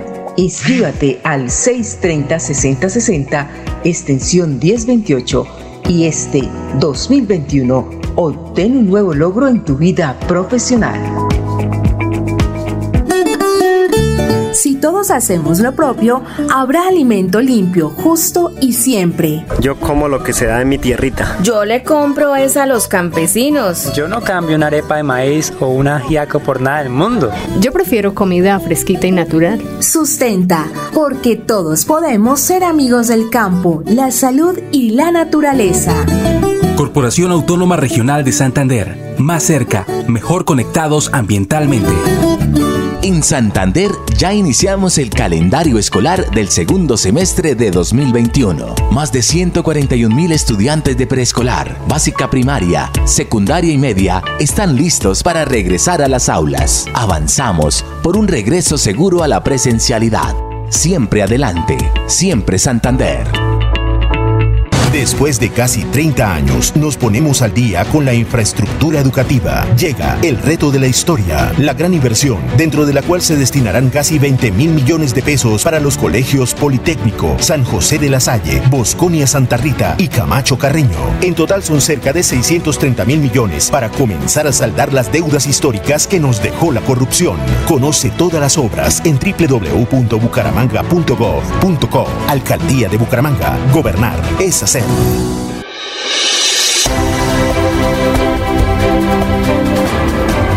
Información y análisis. Es el estilo de Últimas Noticias por Radio Melodía 1080 AM.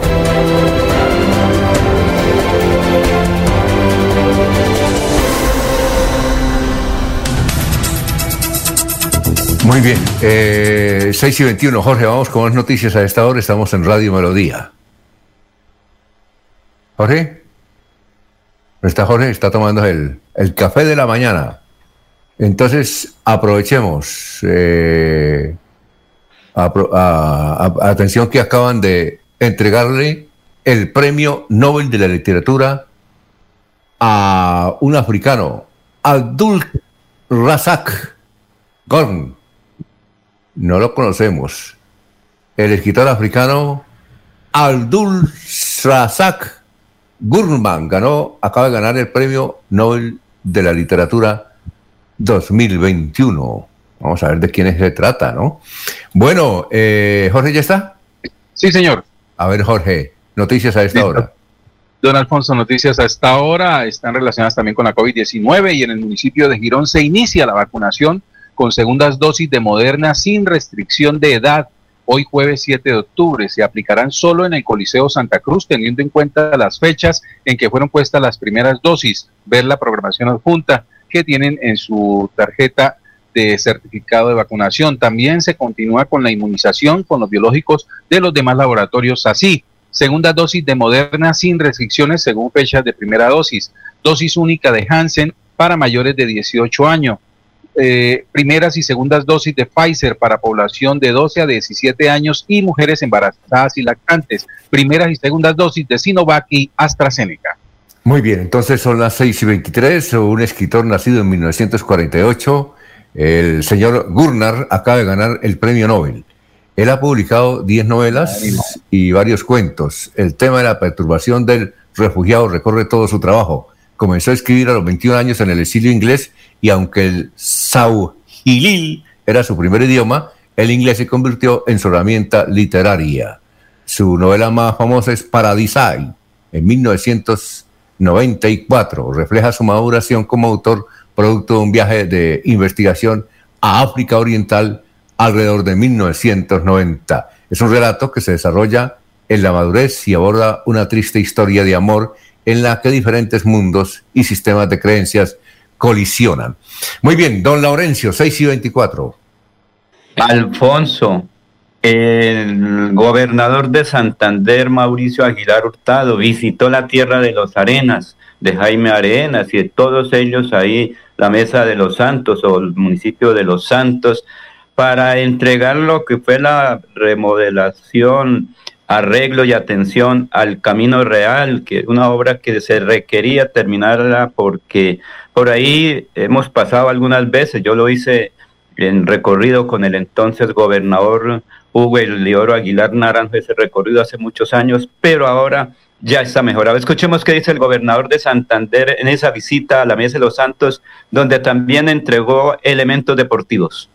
Bueno, hoy en esta importante visita al municipio de Los Santos entregamos unas obras complementarias en un escenario deportivo, una cancha sintética donde hicimos la construcción de las graderías, la cubierta, los camerinos, los baños, un parque infantil, el encerramiento y adecuación eh, del mismo para poder entregar una obra completamente funcional para el disfrute de nuestras familias santeras, de nuestros deportistas, de nuestros niños, niñas en la práctica del deporte y sobre todo en unos espacios de sano esparcimiento, en la lucha, en combatir esos flagelos que, vienen golpeando a muchos niños del departamento de Santander. Una obra que suma alrededor de los más de 1.500 millones de pesos, donde la administración departamental eh, del gobierno siempre de Santander adicionó más de 490 millones y que hoy entrega una obra en perfectas condiciones idónea para la práctica del deporte y sobre todo para nuestras familias santeras. Y también estamos aquí eh, en este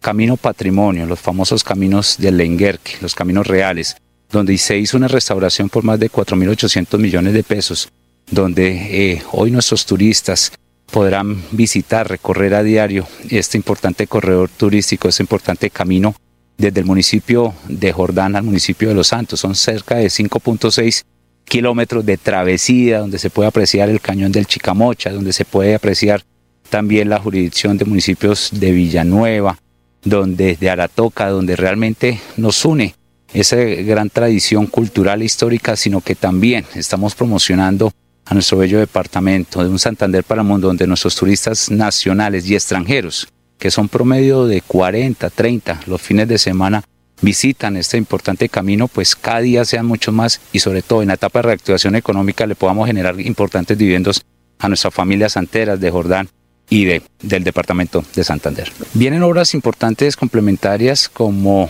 son dos eh, infraestructuras educativas que estamos eh, anunciando en, obras, una, la reanudación de una obra que estaba suspendida, se están haciendo los ajustes por parte de regalías y otra obra complementaria que también del municipio de, de Los Santos, que son obras que suman alrededor de casi los 5 mil millones de pesos. Y adicional cerca de 3 mil millones de pesos que se le han invertido al nuevo hospital del municipio, donde también estamos haciendo ya las obras eh, finales en tema de infraestructura y ya estamos en la reformulación del proyecto de dotación de equipos biomédicos para que entreguemos una obra digna y sobre todo poder prestar una buena un buen servicio con calidad, de humanizar el servicio de la salud y sobre todo dignificar la salud de los santeros y de los santanderianos. Y también trabajando en la repavimentación y reparcheo de unos huecos que tiene este corredor entre el mercado campesino y, el sector urbano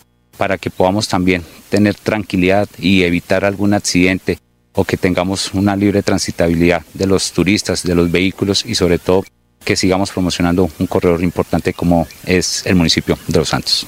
Invitamos a todos los santanderianos y colombianos, a nuestros turistas nacionales y extranjeros, para que conozcan los famosos caminos reales, los caminos del Enguerque, aquí en el municipio de Los Santos, que comunica con el municipio de Jordán, un camino patrimonio, donde guarda historia, donde guarda tradición y sobre todo que conozcan cómo era que nuestros comerciantes tenían que transportar su mercancía para llegar a la costa norte. Esto hace parte de uno de los corredores turísticos más importantes que tiene Santander para el mundo. Conózcanlo, disfrútenlo y verán de lo que tiene la maravilla del cañón del Chicamoya. Muy bien, son las 6 de la mañana, 28 minutos, 6 y 28.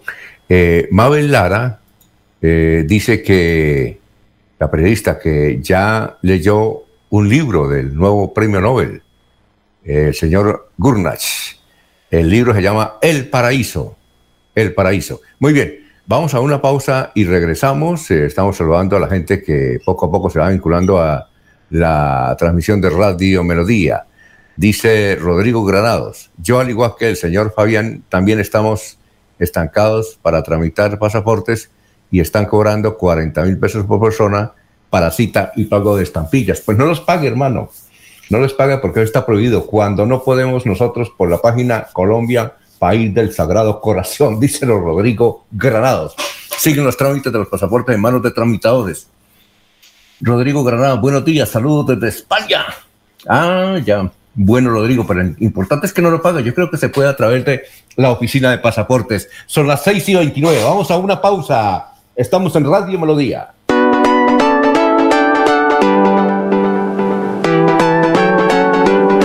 Melodía, Melodía, Radio Sin Fronteras. Escúchenos en cualquier lugar del mundo. Melodíaenlínea.com es nuestra página web. Melodíaenlínea.com, señal para todo el mundo. Señal para todo el mundo. Radio sin límites, Radio sin fronteras. Radio Melodía, la que manda en sintonía. Después de casi 30 años, nos ponemos al día con la doble calzada La Virgen La Cemento. Llega el reto de la historia, la gran inversión, dentro de la cual se invertirán cerca de 80 mil millones de pesos para mejorar la movilidad en el norte de la ciudad. En total, son cerca de 630 mil millones para comenzar a saldar las deudas históricas que nos dejó la corrupción. Conoce todas las obras en www.bucaramanga.gov.co. Alcaldía de Bucaramanga. Gobernar es hacer. Cada día trabajamos para estar cerca de ti. Te brindamos soluciones para un mejor vivir. En Cajasal somos familia, desarrollo y bienestar. Cada día más cerca para llegar más lejos. Con Cajasal. Vigilado super subsidio. Prevenga enfermedades como sarampión o rubeola vacunando a sus pequeños en edades de 1 a 10 años. La Secretaría de Salud Departamental invita a los padres de familia a que acudan con sus niños a la IPS o centro médico más cercano de su hogar. La vacunación trasciende barreras y es gratuita en los 87 municipios de Santander. Siempre adelante, siempre Santander. La radio es vida.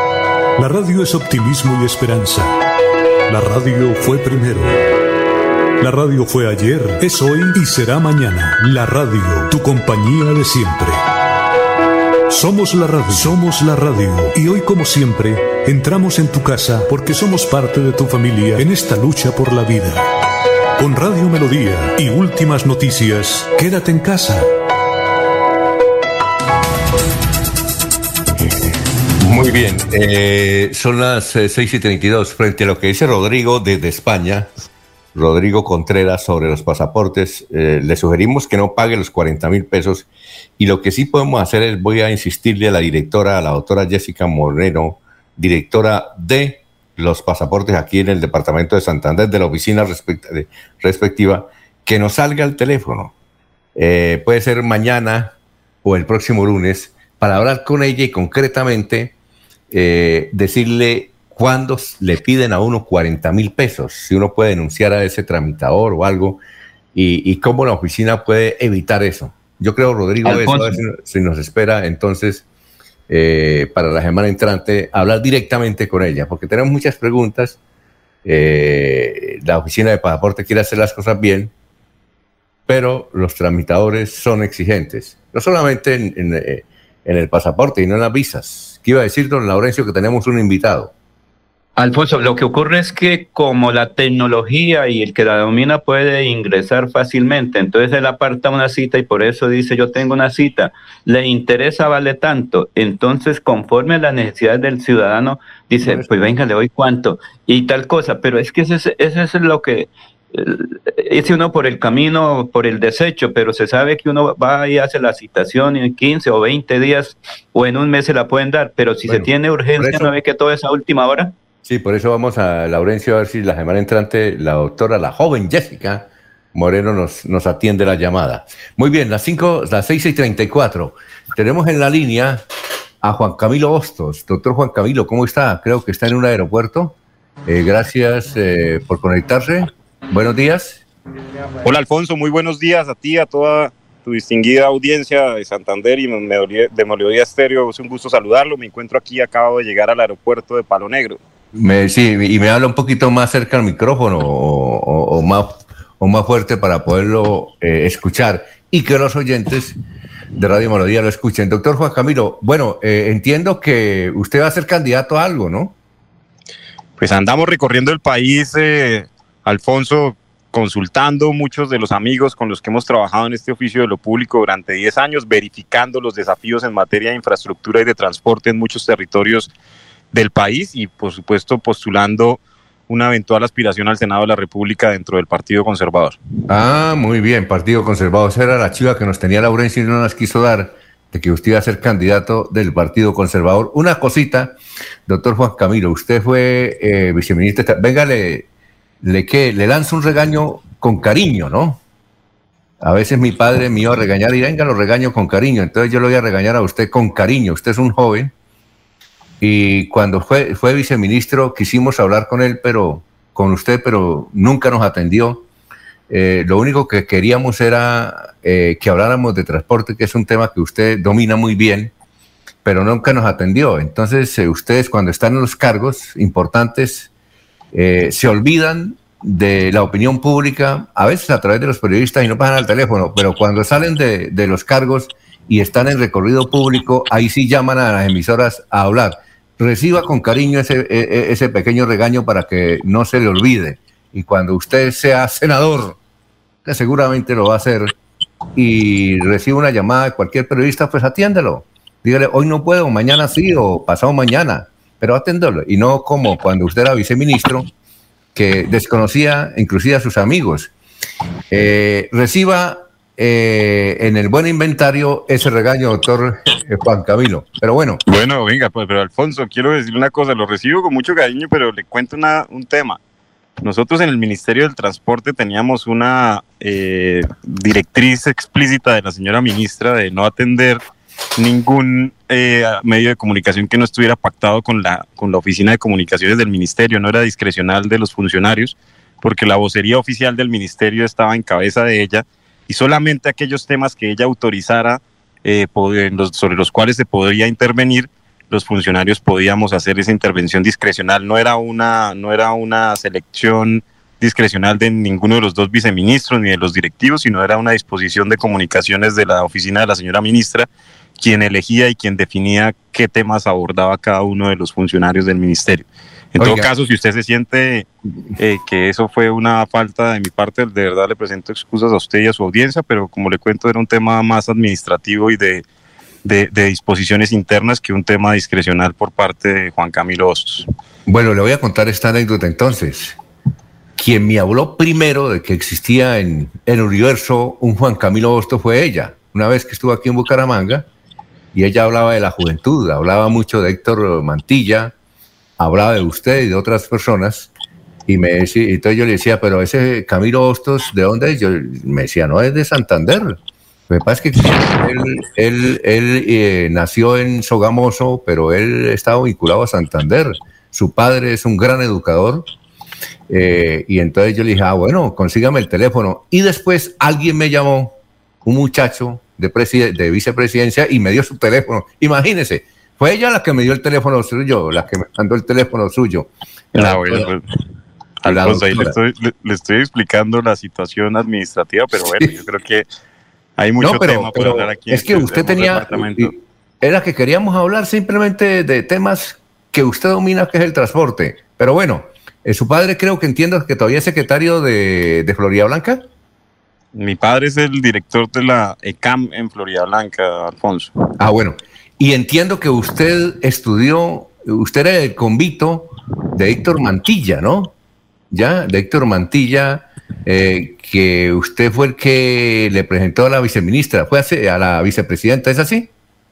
Yo conocí a Héctor en un foro de universidades, un muchacho de 19 años por ese entonces, un líder santanderiano que mostraba desde ese entonces ya eh, unos, unos, unos atributos de liderazgo muy importantes y posteriormente trabajó conmigo cuando fui gerente de la campaña presidencial de la doctora Marta Lucía Ramírez en el año 2014. Vino a ser el director de la campaña presidencial en el año 2014 y posteriormente tuve la fortuna y el privilegio de acompañarlo como su estratega en la campaña de la alcaldía del año 2015. Bueno, y no crea que ese regañito se lo pego únicamente a usted eh, ¿Sabe a quién estoy esperando también? Que algún día llegarán acá. Cuando uno llama, eh, por ejemplo, nosotros hemos llamado a, ministros y a veces no nos bajan al teléfono, insistimos, pero luego ellos se retiran y comienzan como usted a hacer campaña. Al próximo que, que estamos esperando, y yo creo que esa es la cuota principal, es al nadie más ni nadie menos que el presidente Duque, que siempre llamaba, lo entrevistamos, eh, dijo que cuando fuera presidente que contaran con él y nunca nos ha pasado el teléfono. Pero como él es tan joven, yo estoy seguro que en unos dos o tres años estará de correría para alguna, alguna candidatura o apoyando alguna y también le afloraré, le aflojiraremos en el buen sentido de la palabra, con mucho cariño, eh, ese regaño. Bueno, doctor, eh, ahora sí, en el tema. Eh, usted está recorriendo el de eh, Colombia para llegar al Senado. Eh, Rafael Serrano, que es el presidente del directorio conservador, que a propósito, eh, mañana hay un gran homenaje a Rafael Serrano Prada aquí en el directorio conservador de Santander, viene la directiva nacional del partido. Él dice que uno de los grandes problemas que tiene Santander y más que todo el conservatismo es que no está unido y que deberíamos elegir eh, si se unieran todos los conservadores a un santanderiano en el Senado. En este momento, y usted lo sabe, doctor Juan Camilo, después de que un partido tuvo como tres senadores, cuatro representantes de la Cámara en una misma sentada, ahora no tiene ninguno. Pero no es porque se hayan acabado los conservadores, sino que se han dividido. Es difícil lograr esa unidad para que Santander tenga por fin un senador eh, que puede ser en el caso suyo, ¿no? Pues yo le cuento una cosa, Alfonso, y con sinceridad, yo soy sogamoseño, tengo una, digamos, un arraigo a, Santander, producto del trabajo de mi padre y producto de, el ejercicio político que pude construir en, el, en, en, el, en años anteriores junto con Héctor. El proyecto de Renace Santander fue un proyecto muy bonito en el que tuve la fortuna también de participar como uno de sus formuladores y, y creo que hoy lo que, lo que me une a Santander es el propósito común, los resultados que puedo presentarle hoy a la ciudadanía en cuanto a ejecuciones como viceministro de Transporte. Mire usted hoy el portal de Piedecuesta, ese portal de, del transporte masivo que realmente genera una interacción de los ciudadanos de Piedecuesta con su sistema de transporte mucho más amable. El portal del norte, que es uno de los más modernos de este país. Durante ese ejercicio también muchas vías como la variante de San Gil, la, la vía Yuma, la, vía recientemente, recientemente adjudicada que se proyectó en su entonces entre los Curros y Málaga, la troncal central del norte, la estructuración del tren Dorada Chiriguaná que tanto beneficio va a traer a los santanderianos y por supuesto también estoy muy expectante a que el inicio de la APP del río Magdalena por fin cumpla con ese anhelo de los colombianos y por supuesto de los santanderianos. Yo creo que no nos vamos a quedar en esa en esa en ese balance ni en ese inventario de algunas acciones que hemos podido desarrollar. Lo que hay es muchos desafíos. Nomás miremos Metrolínea y su estado y su situación financiera tan crítica post-COVID ya venían en problemas financieros. Nosotros tratamos con el alcalde Rodolfo, el alcalde Mantilla, el alcalde Dani y el alcalde Abiud de crear un fondo de estabilización de tarifa que en su momento le dio una estabilidad a, a, ese sistema y por lo menos una expectativa de saneamiento, pero llega el COVID y termina por destruir lo que ya venía en muy mal estado. Yo creo que ahora también hay que revisar que todas esas concesiones y todas esas vías que le he mencionado tengan la ejecución correcta. No vamos a pasar lo que pasó con el túnel de la línea y con el puente Pumarejo, que duraron 30 años construyéndolos. Y si no hay un congresista que conozca el territorio, que entienda los desafíos en una materia específica, que tenga la capacidad técnica y la experiencia para poder defender esos proyectos y que se ejecuten de la manera correcta, pues vamos a tener ese impasse de tener 30 años de horas y Santander necesitando ya sus conexiones viales, fluviales y ferroviales. Oiga, doctor eh, Juan Camilo, ya viene don Laurencio que quiere hacerle pregunta y mis compañeros también.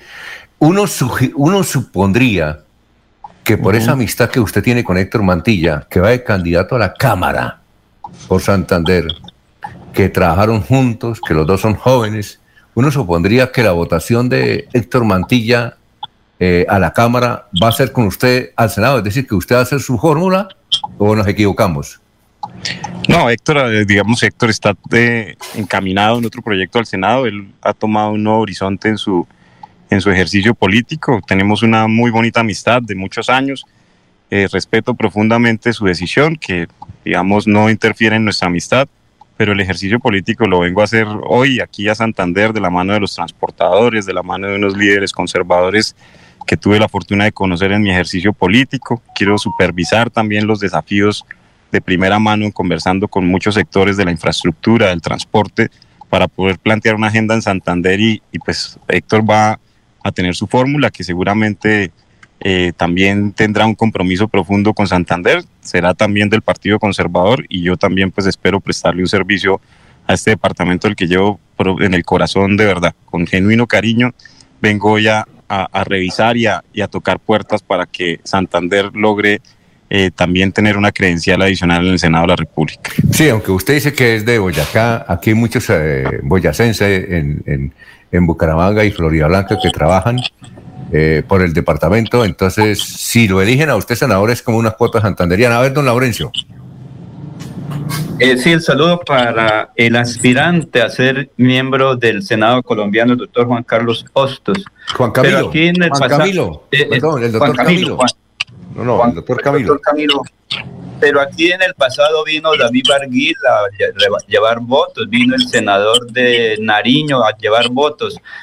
Eh, ¿Usted estaría también dispuesto a trabajar, por ejemplo, por la candidatura de David Barguil a la presidencia? ¿Y qué conoce de Santander? Porque al fin y al cabo nos eh, une o nos separa ese río Suárez allá en el sur de Santander, entre Boyacá y Santander, porque usted está vinculado al territorio. Además, ahí dice, quien llega a Santander es santanderiano. Bueno, muchas gracias, Laurencio. Mira, yo eh, estoy muy pendiente de que el partido haga su ejercicio de definición en el directorio nacional de cuál va a ser el mecanismo de elección del candidato presidencial.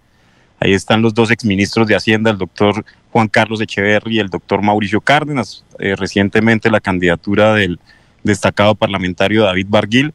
Y bueno, una vez definan el mecanismo, nos sentaremos a evaluar cuál es la, la, la, visión y la oferta de país que nos proponen esos tres candidatos y de, de, la mano de esa escucha y análisis y reflexión tomar una decisión frente a la posición presidencial.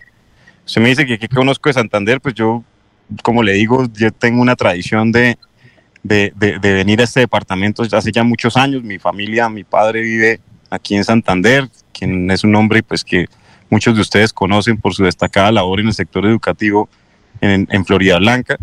Y yo pues en materia de desafíos de infraestructura y de transporte no llego hoy acá con, a contarme un cuento. Más de 70 mil millones de pesos invertidos en Metrolínea, la creación del Fondo de Estabilización de la Tarifa, la Troncal Central del Norte, avanzar para que la vía Pamplona-Cúcuta se, se ejecute, la estructuración inicial de la vía férrea entre Dorada, Chiriguaná, Chiriguaná, Santa Marta, todos los esfuerzos que hicimos dentro del marco de reactivación económica para que la troncal central del norte, para que la vía Los Curros Málaga, para que la variante de San Gil, para que las vías que necesita Santander pues estén estipuladas ahí en ese marco compromiso por Colombia, pues no son una obligación ni, ni, ni, son una prenda para que la gente considere mi nombre, sino simplemente es una evidencia de lo que considero que se merece Santander.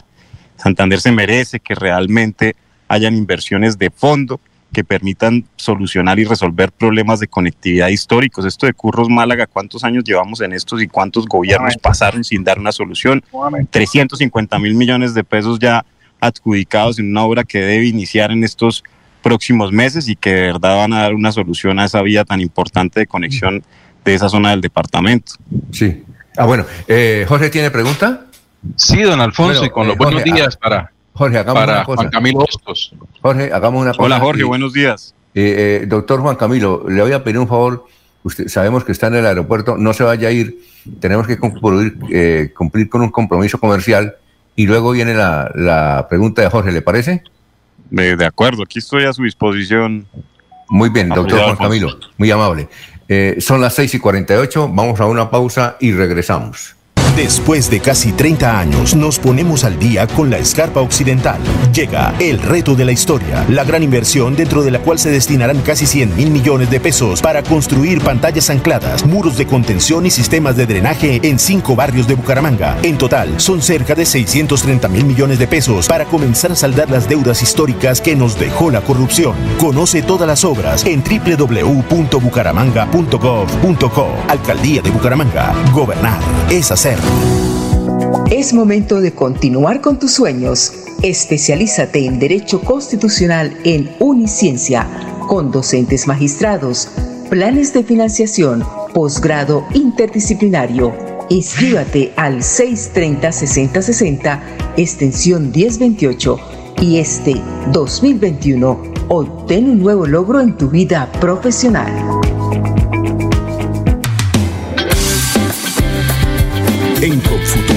Así hemos construido nuestra historia. Somos la gente que busca sus sueños, somos la raza que está preparando un mundo nuevo lleno de esperanza que construye hacia el futuro.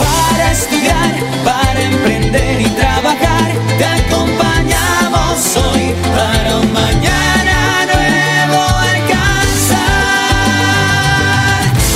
en nuestra casa.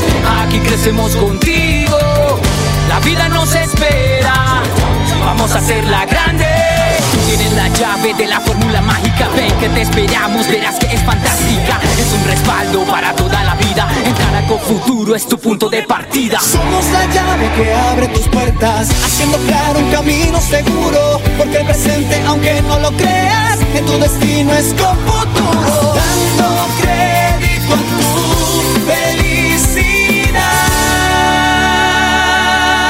COP Futuro 30 años. Llevo varios días sintiéndome agobiada. He tenido momentos de crisis.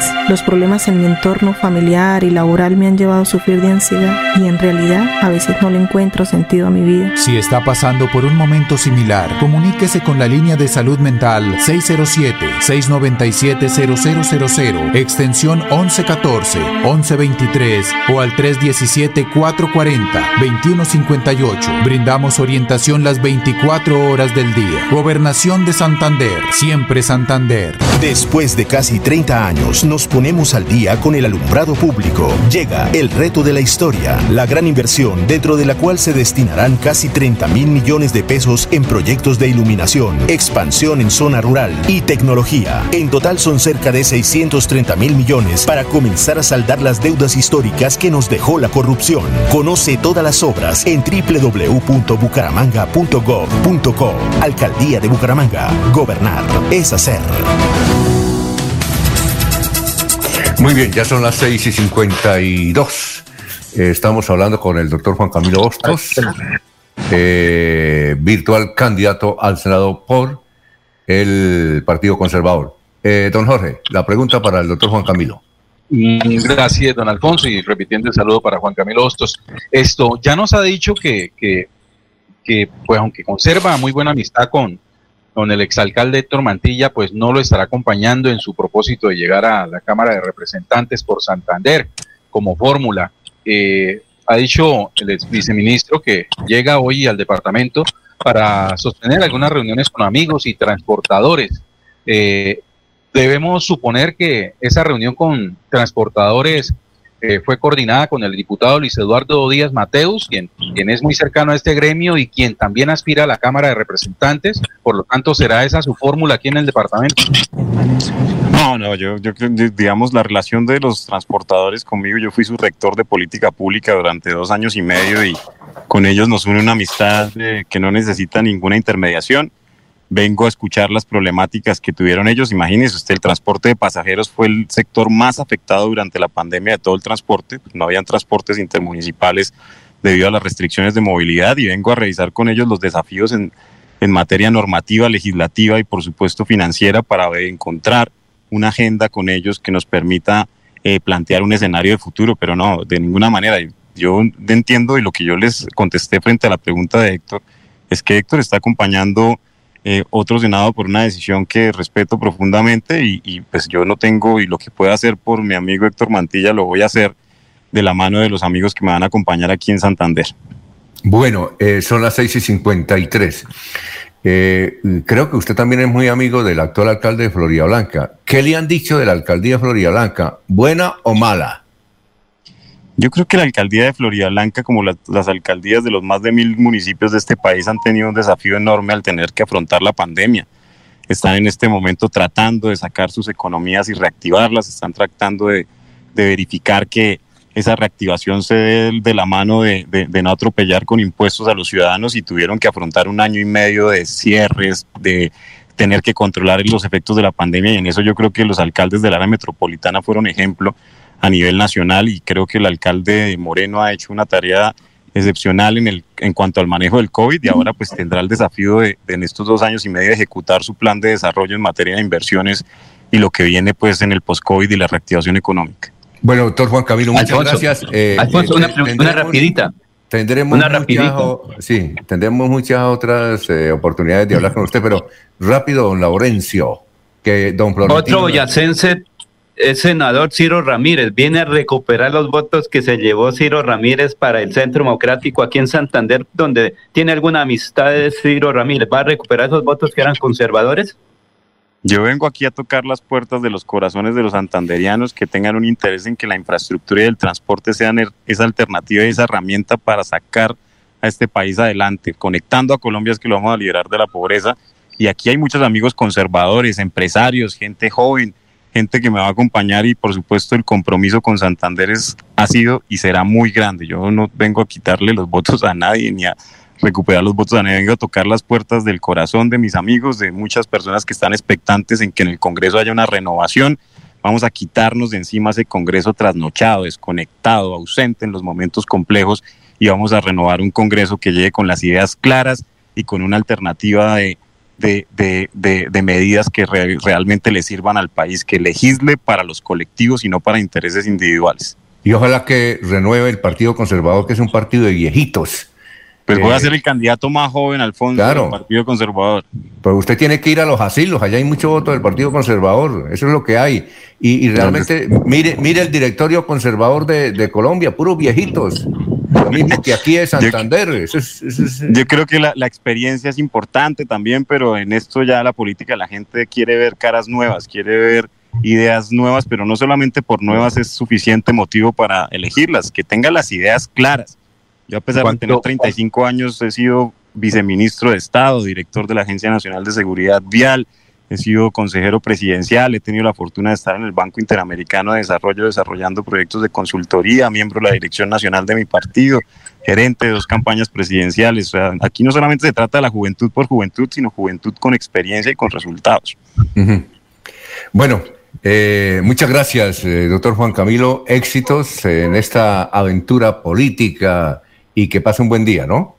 Dios los bendiga y para mí es un placer y un privilegio este, este departamento, de verdad lo tengo en el corazón, les agradezco y Alfonso le presento nuevamente excusas por esa no atención a sus micrófonos tan importantes ni a su distinguida ausencia en ese periplo en donde tenía restricciones de comunicación.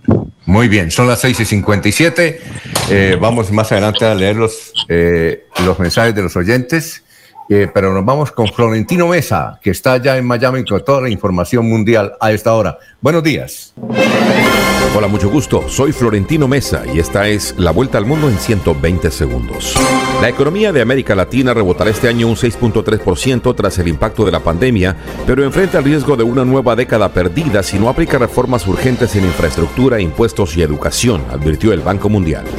La Organización Panamericana de la Salud informó que apenas el 37% de las personas en América Latina y el Caribe han sido vacunadas completamente contra la COVID-19 y que países como Jamaica, Nicaragua y Haití no han alcanzado siquiera el 10% de cobertura. La Organización Mundial de la Salud prepara el envío de suministros médicos contra la COVID-19 a Corea del Norte, un posible indicio de que Pyongyang está relajando uno de los cierres fronterizos más estrictos del mundo por la pandemia a fin de recibir asistencia del exterior. Un juez federal ordenó al gobierno de Texas suspender su nueva ley contra el aborto, a la cual describió como una privación ofensiva de un derecho constitucional al prohibir la mayoría de los abortos en el segundo estado más poblado de Estados Unidos. Un potente sismo provocó el colapso de al menos una mina de carbón y muchas casas de barro en el suroeste de Pakistán en la madrugada de hoy jueves, causando 20 muertos y más de 200 heridos. Se prevé que el número de víctimas mortales aumente. La vicepresidenta de Filipinas, Leni Robredo, anunció hoy que se presentará a la presidencia en las elecciones del próximo año, una decisión esperada que podría enfrentar a la abogada progresista con el hijo del fallecido dictador Ferdinand Marcos.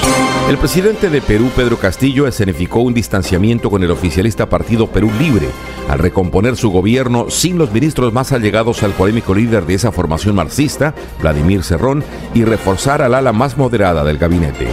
Ministros del gobierno australiano acogieron la decisión de Francia de regresar a su embajadora a Australia y dijeron que confían en que ambas naciones puedan reparar el daño resultante de la cancelación de un contrato de submarinos. Esta fue la vuelta al mundo en 120 segundos. Antes de los mensajes comerciales, tal vez alguien preguntó cómo hace uno para llegar a Pescaderito, ahí en Curití. Todos los eh, caminos conducen a Pescaderito. Copetrán, Berlinas, eh, Omega, contra San Gil, contra Saravita. ¿Cómo es que llama la empresa donde usted se va para Barbosa, o Laurencio? Trasander, Transporte Santander de Barbosa. Uno se queda ahí en Curití y es un paso pescaderito. Eh, don Eliezer Galvis dice, eh, a él que escribe que todas esas empresas son las que lo llevan a uno a pescaderito. Qué buen, qué excelente balneario. Bien, eh, Jesús Baez González dice, jaja, empieza la verborrea para echar en carretilla. Los problemas son los mismos de hace años los peajes no cumplen las normas de 80 kilómetros entre uno y otro. El pescadero y la Unión en Curití eh, solamente hay 42 kilómetros. Son las 7. Vamos a una pausa y regresamos. Aquí Bucaramanga, la bella capital de Santander. Transmite Radio Melodía, Estación Colombiana, HJMH. 1080 kilociclos, 10.000 vatios de potencia en antena, para todo el oriente colombiano. Cadena Melodía, la radio líder de Colombia. Suaita Seguimos adelante con los estudios y diseños para la optimización y mejoramiento de los acueductos de los corregimientos de Real y San José de Suaita. Más de 2.400 habitantes beneficiados, 41 empleos directos e indirectos. Una apuesta hacia el bienestar de las familias santandereanas con agua potable. Agua siempre para todos.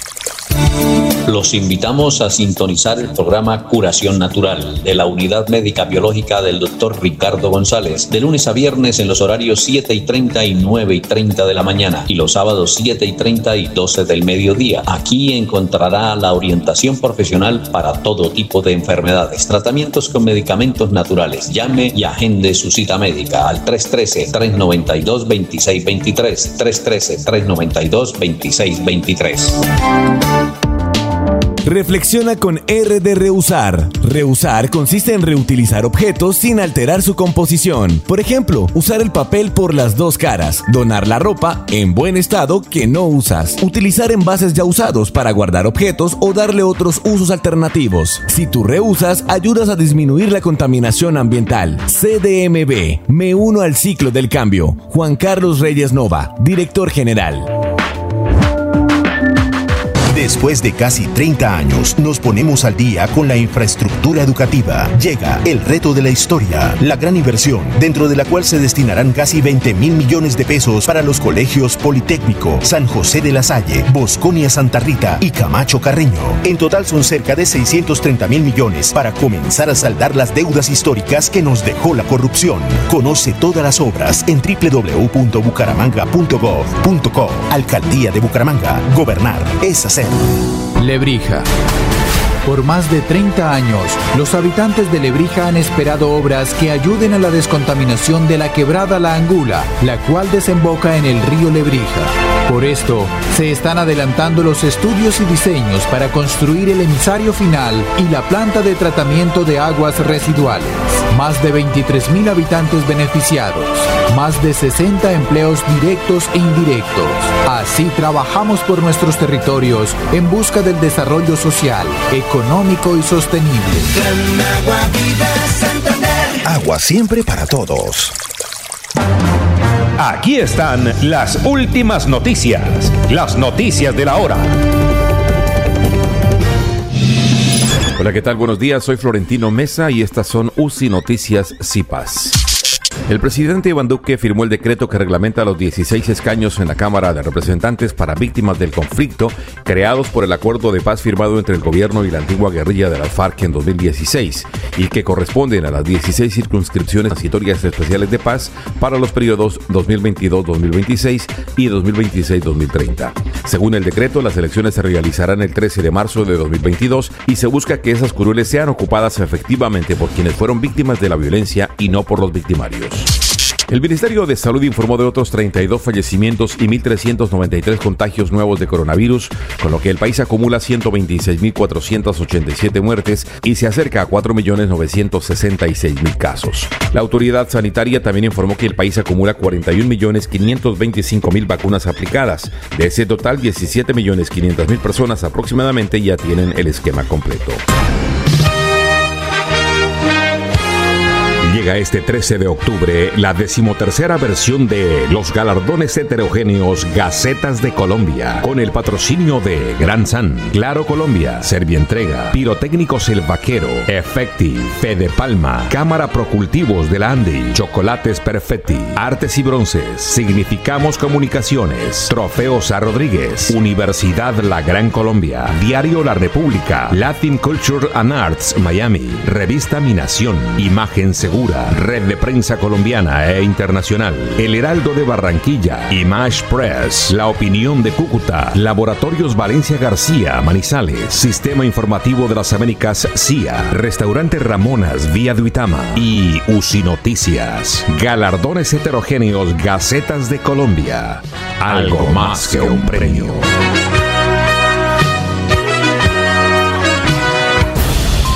Un potente sismo provocó el colapso de al menos una mina de carbón y muchas casas de barro en el suroeste de Pakistán en la madrugada de hoy, causando al menos 20 muertos y más de 200 heridos. Se espera que el número de víctimas mortales aumente a medida que los equipos de rescate revisen la zona montañosa. Hasta 100 viviendas colapsaron, enterrando a los residentes mientras dormían. El temblor tuvo una magnitud de 5.9 según el Servicio Geológico de los Estados Unidos.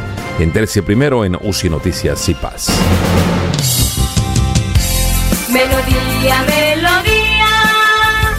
En noticias. La que manda en sintonía. Bueno, antes de ir con Diego a Orlando, Estados Unidos, dice Carlos Peña, ese también que Juan Camilo se le torció a Mantilla. Eh, la jefa de Juan Camilo es Marta Lucía, porque no le preguntó lo de la Pandora Papers. Y Berta Galeano eh, dice lo siguiente, Berta Galeano. Dice, da tristeza escuchar tanta inversión en Metrolínea de boca del hijo de un alto funcionario del municipio de Florida Blanca y saber que los que vivimos aquí no tenemos ese transporte ni siquiera para ir a Cañaveral. Le vamos a guardar los boticos.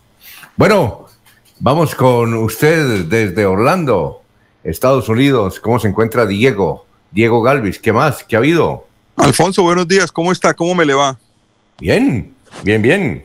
Ah, bueno, me imagino que preparado con la camiseta de la selección, ¿no? Pero por supuesto, y yo le cuento que me conformo con el empate. Para mí es un Uy, Alfonso, no, no podemos andar por la vida con ese pensamiento. Tenemos que ganar siempre. Pero mire la historia del fútbol de Uruguay, ¿no? Bueno, Uruguay, bueno, ahí hay una discusión interesante, ¿no? Porque los uruguayos reclaman sus dos primeros títulos mundiales, eh, sus dos títulos en los Juegos Olímpicos, cuando los Olímpicos eran organizados por la FIFA o por una Federación Mundial de, Selecciones. Ellos reclaman que esos dos primeros títulos deben contárseles como campeonatos mundiales y entonces serían tetracampeones, ¿no? Es una discusión bien, bien, bien profunda para los analistas de las estadísticas. Acuerde que ese fue el primer campeonato, el primer campeón del mundo, ¿no? Sí, señor, el primer campeonato del mundo se celebró en Uruguay, en Montevideo, y el campeón fue Uruguay en 1930. Sí, claro. Eh, bueno, ¿y qué tenemos hoy entonces? Bueno, Alfonso, primero déjeme contarle que, como le había anunciado el martes, arrancaron las, los playoffs de las grandes ligas de béisbol. Reitero que no es un deporte muy popular para nosotros en, en esa región del país, en, en Santander y en la zona del interior, pero es un deporte muy popular en la costa eh, y, en toda el área caribeña de, Centroamérica eh, y en los Estados Unidos es un deporte fundamental. Eh, ayer tuvimos dos juegos muy, muy divertidos, la, lucha de los comodines en, la Liga Americana y en la Liga Nacional. En la Liga Americana, los Boston Red Sox eliminaron a los Yankees de Nueva York. Era un partido bien entretenido, pero en el partido de la fecha, los Dodgers pudieron dejar en la cancha a los Cardenales de San Luis con un jonrón en la novena entrada eh, dándole la clasificación en la Liga Nacional al equipo de Los Ángeles. Ya quedaron listos los cuadros para, las, para definir el campeón y los equipos que van a la Serie Mundial. Va a jugar Tampa Bay contra Boston. Tampa Bay es el actual campeón. Eh, los Astros de Houston contra los Chicago White Sox. Chicago hacía mucho que no llegaba a la postemporada, está otra vez en la pelea. Eh, y en la Liga Nacional, los Gigantes de San Francisco van a recibir a los Dodgers de Los Ángeles y los cerveceros de Milwaukee, otro equipo que hacía mucho no se veía en la postemporada, van a jugar contra los Bravos de Atlanta. Buenas series, buenos partidos. Eh, aquí la locura de octubre son, es, el, el, la finales del, del, béisbol y seguramente mucha gente a la expectativa de lo que pueda pasar en las grandes ligas. Ayer se jugó la Liga de las Naciones. Es un torneo que se inventó la FIFA y la UEFA como para que esas fechas FIFA de amistosos no fueran como tan aburridas. Ellos trataron de crear un torneo para disputar en esas fechas y salió un, campeonato bien interesante eh, que a pesar de que se tiene una pausa entre fecha y fecha, pues los equipos han ido consolidando sus selecciones y les ayuda también para mantener un poco la expectativa de los aficionados para que estén pendientes. Ayer el equipo español eh, venció a la selección de Italia. La selección de Italia llevaba una racha larguísima de juegos sin conceder siquiera dos goles, únicamente permitiendo ya una anotación por partido, sin perder. Es el actual campeón de la, de la Eurocopa, el equipo italiano, ayer cayó de local contra España 2 por 1. El equipo español, dirigido por Luis Enrique, eh, que mucha gente critica porque no lleva jugadores del Real Madrid, no se sabe si por su pasado culé o por qué razón, o si porque no los considera que están a nivel, pero no ha convocado hace ya varias convocatorias, creo que tres, si no estoy mal, eh, jugadores del Real Madrid y eso tiene dividida un poco la afición española. Sin embargo, ayer todo el mundo eh, mostró su satisfacción por el juego, el buen juego del equipo español frente a Italia, 2 por 1. Y esta tarde tendremos Bélgica-Francia, que es la otra semifinal, otro partido con jugadores de gran renombre en ambas selecciones. Estará Hazard por un lado, estará De Bruyne por el equipo belga, Courtois, el portero, mientras que Francia, pues tenemos toda la tromba que ya nos tiene acostumbrados, ¿no? Con Mbappé, con Griezmann, con Benzema, con Lloris, con Kanté. Eh, eh, va a ser un partido bien, bien entretenido esta tarde. La segunda semifinal de la Liga de las Naciones, esperando el rival de España para la gran final. Y por supuesto, Alfonso, las eliminatorias. Uruguay, Colombia, Paraguay, Argentina, Venezuela, Brasil, Ecuador, Bolivia Perú, Chile. Esperemos buenos resultados para Colombia en esta triple jornada. Esperemos que siga en la pelea, que del quinto para arriba todo sirve. Eh, de la quinta clasificación para arriba todo es conveniente y esperemos que Colombia pueda tener un buen juego y llegar a acomodarse mejor en la tabla para pensar en ir al, Mundial de Qatar. Muy bien, eh, Diego, ¿y usted cómo cree que va a quedar el, el marcador del partido de hoy? Uy, Alfonso, yo siempre le hago fuercita al equipo. Yo creo que Colombia puede fácilmente, o fácilmente no, pero puede aspirar a tener una victoria hoy, porque a mí me parece que en la medida en la que han pasado los juegos, el equipo se ha consolidado un poco más y, se siente un poco más suelto y ojalá tengamos una buena presentación de los jugadores que están en racha, ¿no? Pensar en Falcao, en un buen partido, o en el jugador del Oporto, en Luis Díaz, que si tienen un buen juego, eh, ojalá sea un buen resultado para Colombia. Yo pensaría que Colombia puede ganar dos por uno. Muy bien. Gracias, Diego. Eh, nos vemos el próximo martes, ¿no? Alfonsito, permítame rápidamente, quiero darle un saludo a una persona que ayer me escribió, un gran amigo eh, que está pendiente de nosotros, don Ramiro Carvajal, eh, y, nos habló, nos, nos escribió ayer por el interno. un saludo muy especial que lo recuerdo con mucho cariño. Muy bien, y también don Héctor Hernández Mateus. Bien, y éxitos, eh, Diego, gracias. Gracias, Alfonso. Buen fin de semana para usted y para los compañeros y por supuesto para los oyentes. Muy bien, don, eh, bien, don Laurencio, lo escuchamos.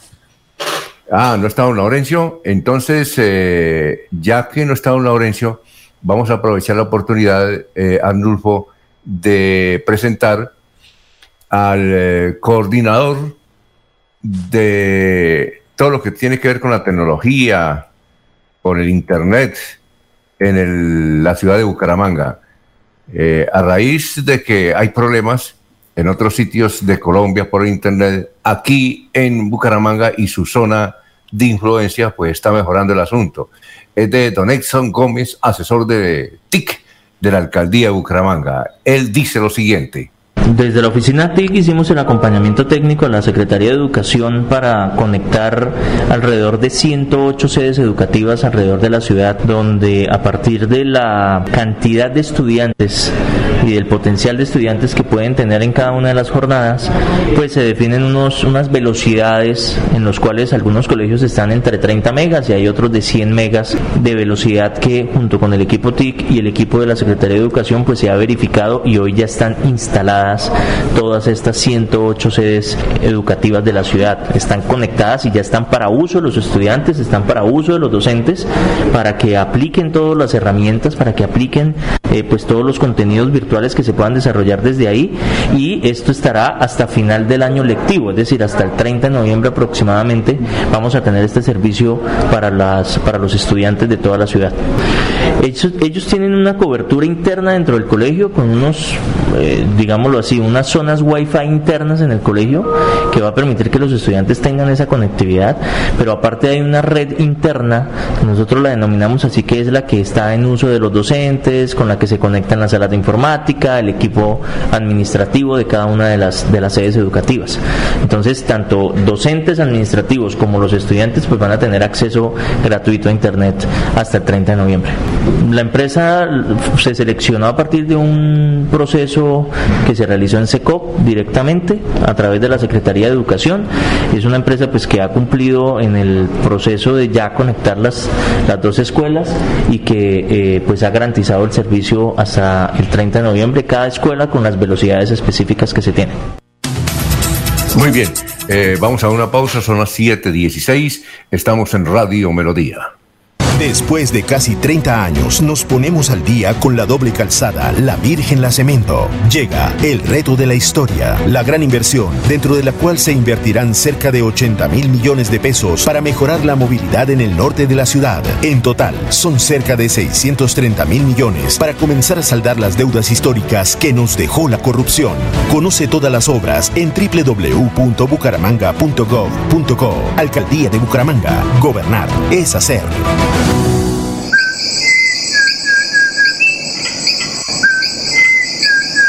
Este maravilloso canto es único de Santander y es símbolo de nuestra biodiversidad. Es la voz inconfundible del cucarachero de Nicéforo, especie endémica de Santander.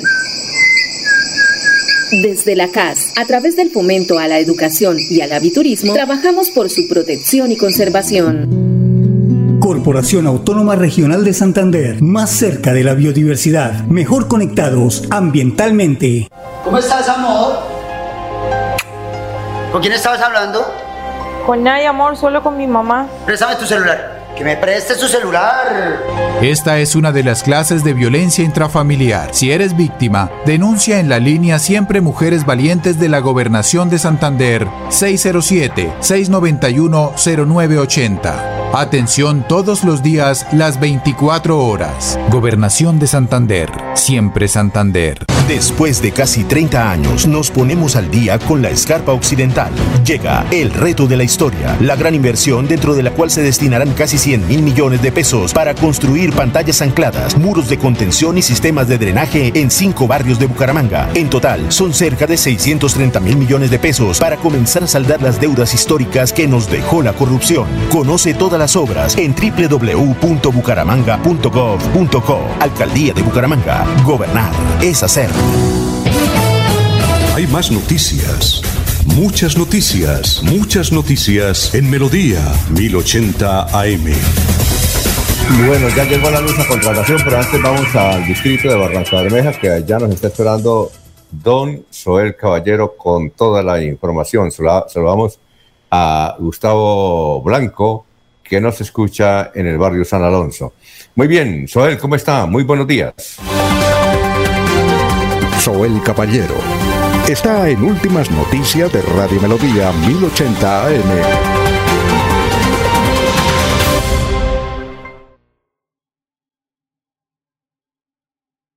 Buenos días, Alfonso, para usted, para los compañeros, igualmente para todos los oyentes. Se llevó a cabo la elección de la nueva mesa directiva del Consejo Distrital de Barranca Bermeja para el periodo 2022. Quedó conformada de la siguiente manera: presidente Jonathan Vázquez, primer vicepresidente Edson Rueda, segundo vicepresidente Darinel Villamizar Ruiz. Por otra parte, el Ministerio de Salud y la Protección Social dio a conocer que este miércoles 6 de octubre no se reportaron personas fallecidas a causa del COVID en Barranca Bermeja. Se notificaron nueve casos positivos para COVID-19, cuatro hombres y cinco mujeres. Y finalmente, Se dio a conocer que ocho personas lograron sanar satisfactoriamente de la enfermedad. Las estadísticas actualizadas del COVID en Barranca Bermeja están de la siguiente manera. Casos confirmados 25.724, personas totalmente recuperadas 24.829, un total de 55 personas recuperándose en casa bajo vigilancia médica, un ciudadano hospitalizado, ocho pacientes en unidad de cuidados intensivos UCI, 831 personas fallecidas en lo que va corrido de la pandemia, 64 casos activos en Barranca Bermeja. Noticias con las que amanece el distrito. Continúen compañeros en en últimas noticias de Melodía 1080 AM. Bueno, Eliezer, regresó la luz, ¿no? Sí, señor, ya tenemos energía de nuevo. Por aquí un eh, problema de transformadores, lo que ocurre casi siempre, pero más o menos se portó bien en la técnica de parte de la ESA, Alfonso. Bueno, aprovechemos. Aprovechemos para contar y para ratificar una noticia que ha venido trabajando hace días Laurencio pero hoy se declara en emergencia el municipio de Landazuri, Ha, ha dicho Landazuri que está en emergencia por los problemas del acueducto y el problema que tiene con la ESA. Hace 12 años, Alfonso, está esa deuda que supera los 2.500 millones de este municipio de Landazuri con la empresa electrificadora de Santander. Eh, hay problemas de desabastecimiento de agua potable. Eh, la municipalidad tiene 5.000 habitantes eh, en toda la zona y todos ellos están en este momento con ese inconveniente. La gente se está abasteciendo por medio de dos carrotanques, los cuales pertenecen al cuerpo de bomberos de Vélez y otro de la Unidad de Gestión de Riesgo y Desastres del Departamento de Santander. Pues ellos se declaran en emergencia, Alfonso. Vamos a ver qué pasa, cómo se arregla la situación. Una deuda de eh, más de 145 meses, volviéndolo, convirtiéndolo en años. Hace 12 años tienen este problema los amigos de Landazuri, de este pueblo, con eh, la empresa electrificadora de Santander. Bueno, el, el, Eliezer, ¿por qué no aprovechamos si se le quedó por alguna noticia importante en el tintero? Por, esta eh, situación de la electrificadora de Santander. Tenía una estadística, pero ya la perdí en este, en este problema, en este inconveniente. Únicamente, pues, eh, recordar, como ha dicho Diego, hoy es el gran eh, compromiso. Hace 48 años no le ganamos a Uruguay allá, Alfonso. Hace 48 años. Eh, hemos sacado empates, hemos ganado luego eh, en disputa desde el punto penalti, pero que los partidos hayan terminado a favor de Colombia hace 48 años que esto no ocurre en Uruguay. Esta noche Colombia, esta tarde Colombia frente a Uruguay en una fecha más de la eliminatoria rumbo a Qatar. ¿Y usted cómo cree que va a quedar el marcador? Pues yo me pongo la camiseta de Colombia, Alfonso. Yo tengo mucha fe en la selección y pienso que podemos ganar 2-0. Bien, porque su hijo dijo que 2-1. A ver, don Laurencio, ¿usted quién, a quién le da? Claro, a Colombia, ¿no? ¿O, o, o no? Al, Alfonso, un empate porque es un partido duro donde todos van con todas para ganar el partido. Colombia tiene que sacrificarse mucho en, allá para poder empatar. Sería bueno el empate y porque también corre riesgo Colombia si no gana. Imagínese. Eh, bien, eh, Alfonso, Jessica, una, cifra que uno la saca como de como si fuera magia. eh, el, el país en este mes, eh, noveno mes del año, eh, batió récord en ventas de vivienda. Ventas de vivienda. Vendieron 19.873 viviendas eh, con subsidio y sin subsidio. Pero es una, una cifra récord en Colombia. Eh, la pandemia, la situación económica del país, la inseguridad pero sigue existiendo dinero para comprar o para vender viviendas. 19 mil viviendas se vendieron en el noveno mes del año en Colombia, Alfonso. Dice Jessica de la Peña, ya para la de irnos, que es una presentadora de televisión, creo que RCN, dice, me despierto a las 5 y 30 de esta mañana y me encuentro con que se metieron a mi cuenta de la vivienda y me desocuparon mis ahorritos, incluso hasta me dejaron sobregirada. Todo lo hicieron durante la noche y madrugada mientras dormía. Ayer casualmente leí de alguien que le pasó lo mismo. Oiga, pilas con las cuentas de la vivienda. Don Laurencio, la de irnos. Alfonso, mañana hablaremos cuál es el resultado del el simulacro hoy, que a partir de las 9 de la mañana se hace en los 87 municipios de Santander y en todo. Mañana resultados, cómo estamos en atención de eventualidades. Saludos a todos los habitantes de Yucatán, allá en, en Lebrija. Bueno, en Eliezer, la de irnos. Pues eh, mucha fe en Colombia, Alfonso. Yo creo que hoy nos concentramos desde muy temprano a ponernos la camiseta, a ver los negocios de camisetas en las calles. Esta noche la reapertura un poco más, más eh, segura, si podemos calificarlo así, de bares, de tabernas, de lugares de grandes aglomeraciones para acompañar a Colombia en este lance frente a Uruguay, Alfonso. Muy bien, muchas gracias eh, a todos los oyentes, eh, a una cantidad de oyentes que opinaron sobre la entrevista con... ¿Usted conocía a Juan Camilo Hosto? Juan Camilo Hosto, sí, eh, don Eliezer. ¿o No? señor, me suena el apellido por un hostos que regenta una iglesia ahí en Bucaramanga. eh, y también Ah. pues, lo acerco, lo acerco porque me dice que es de Sogamoso, ¿no? Que es de tierra claro. boyacense. Hostos, ¿cómo es que se llama? ¿Jorge Eliezer Hostos? Jorge Eliezer, creo que compró una emisora. No sé. ¿Ah, sí? Creo ¿Cuál que será? sí. ¿Cuál será? No sé si ¿Cuál está. era? Primavera. No sé si está en el negocio de primavera, me parece. Ah, oiga, pero entonces le ha ido bien, ¿no? Claro. Ha tenido buenos recaudos. La fe mueve montañas y mueve cuentas bancarias. ah, bueno, al, gran llano, eh, pero creo que Jorge Eliezer es del llano, ¿o no? Creo que es llanero, sí. Llanerito, Jorge Eliezer. Pero Boyacá, Boyacá, a través de los límites, pues tiene mucha gente también de esa zona llanera de Casanare. Sí, yo lo conocí cuando era bueno para el whisky y el vodka. ¿Qué tal, no? el siglo pasado, Alfonso, el siglo pasado, porque ya estaba en una religión. Cuando no era cristiano. Allá llegaba el 24 de diciembre a Caracol. Y bien, chévere. Bueno, eh, sigamos en sintonía. Mañana nos vemos a las 5 acá de la mañana. Mañana está aquí con nosotros, ¿no, Eliezer? Claro que sí, Alfonso. Muy bien. Y también desde Yucatán, don Laurencio. Sí, señor, ahí estamos listos. Y luego por la tarde a las 6 al homenaje nacional a don Rafael Serrano Prada. Bien. Sí, señor. 726, sigan en sintonía de melodíaenlínea.com y 1080m. Últimas noticias los despierta bien informados de lunes a viernes. En todas las áreas de la información regional, un periodista de Últimas Noticias registra la información en Radio Melodía 1080 AM y en melodíaenlínea.com. Director Alfonso Pineda Chaparro.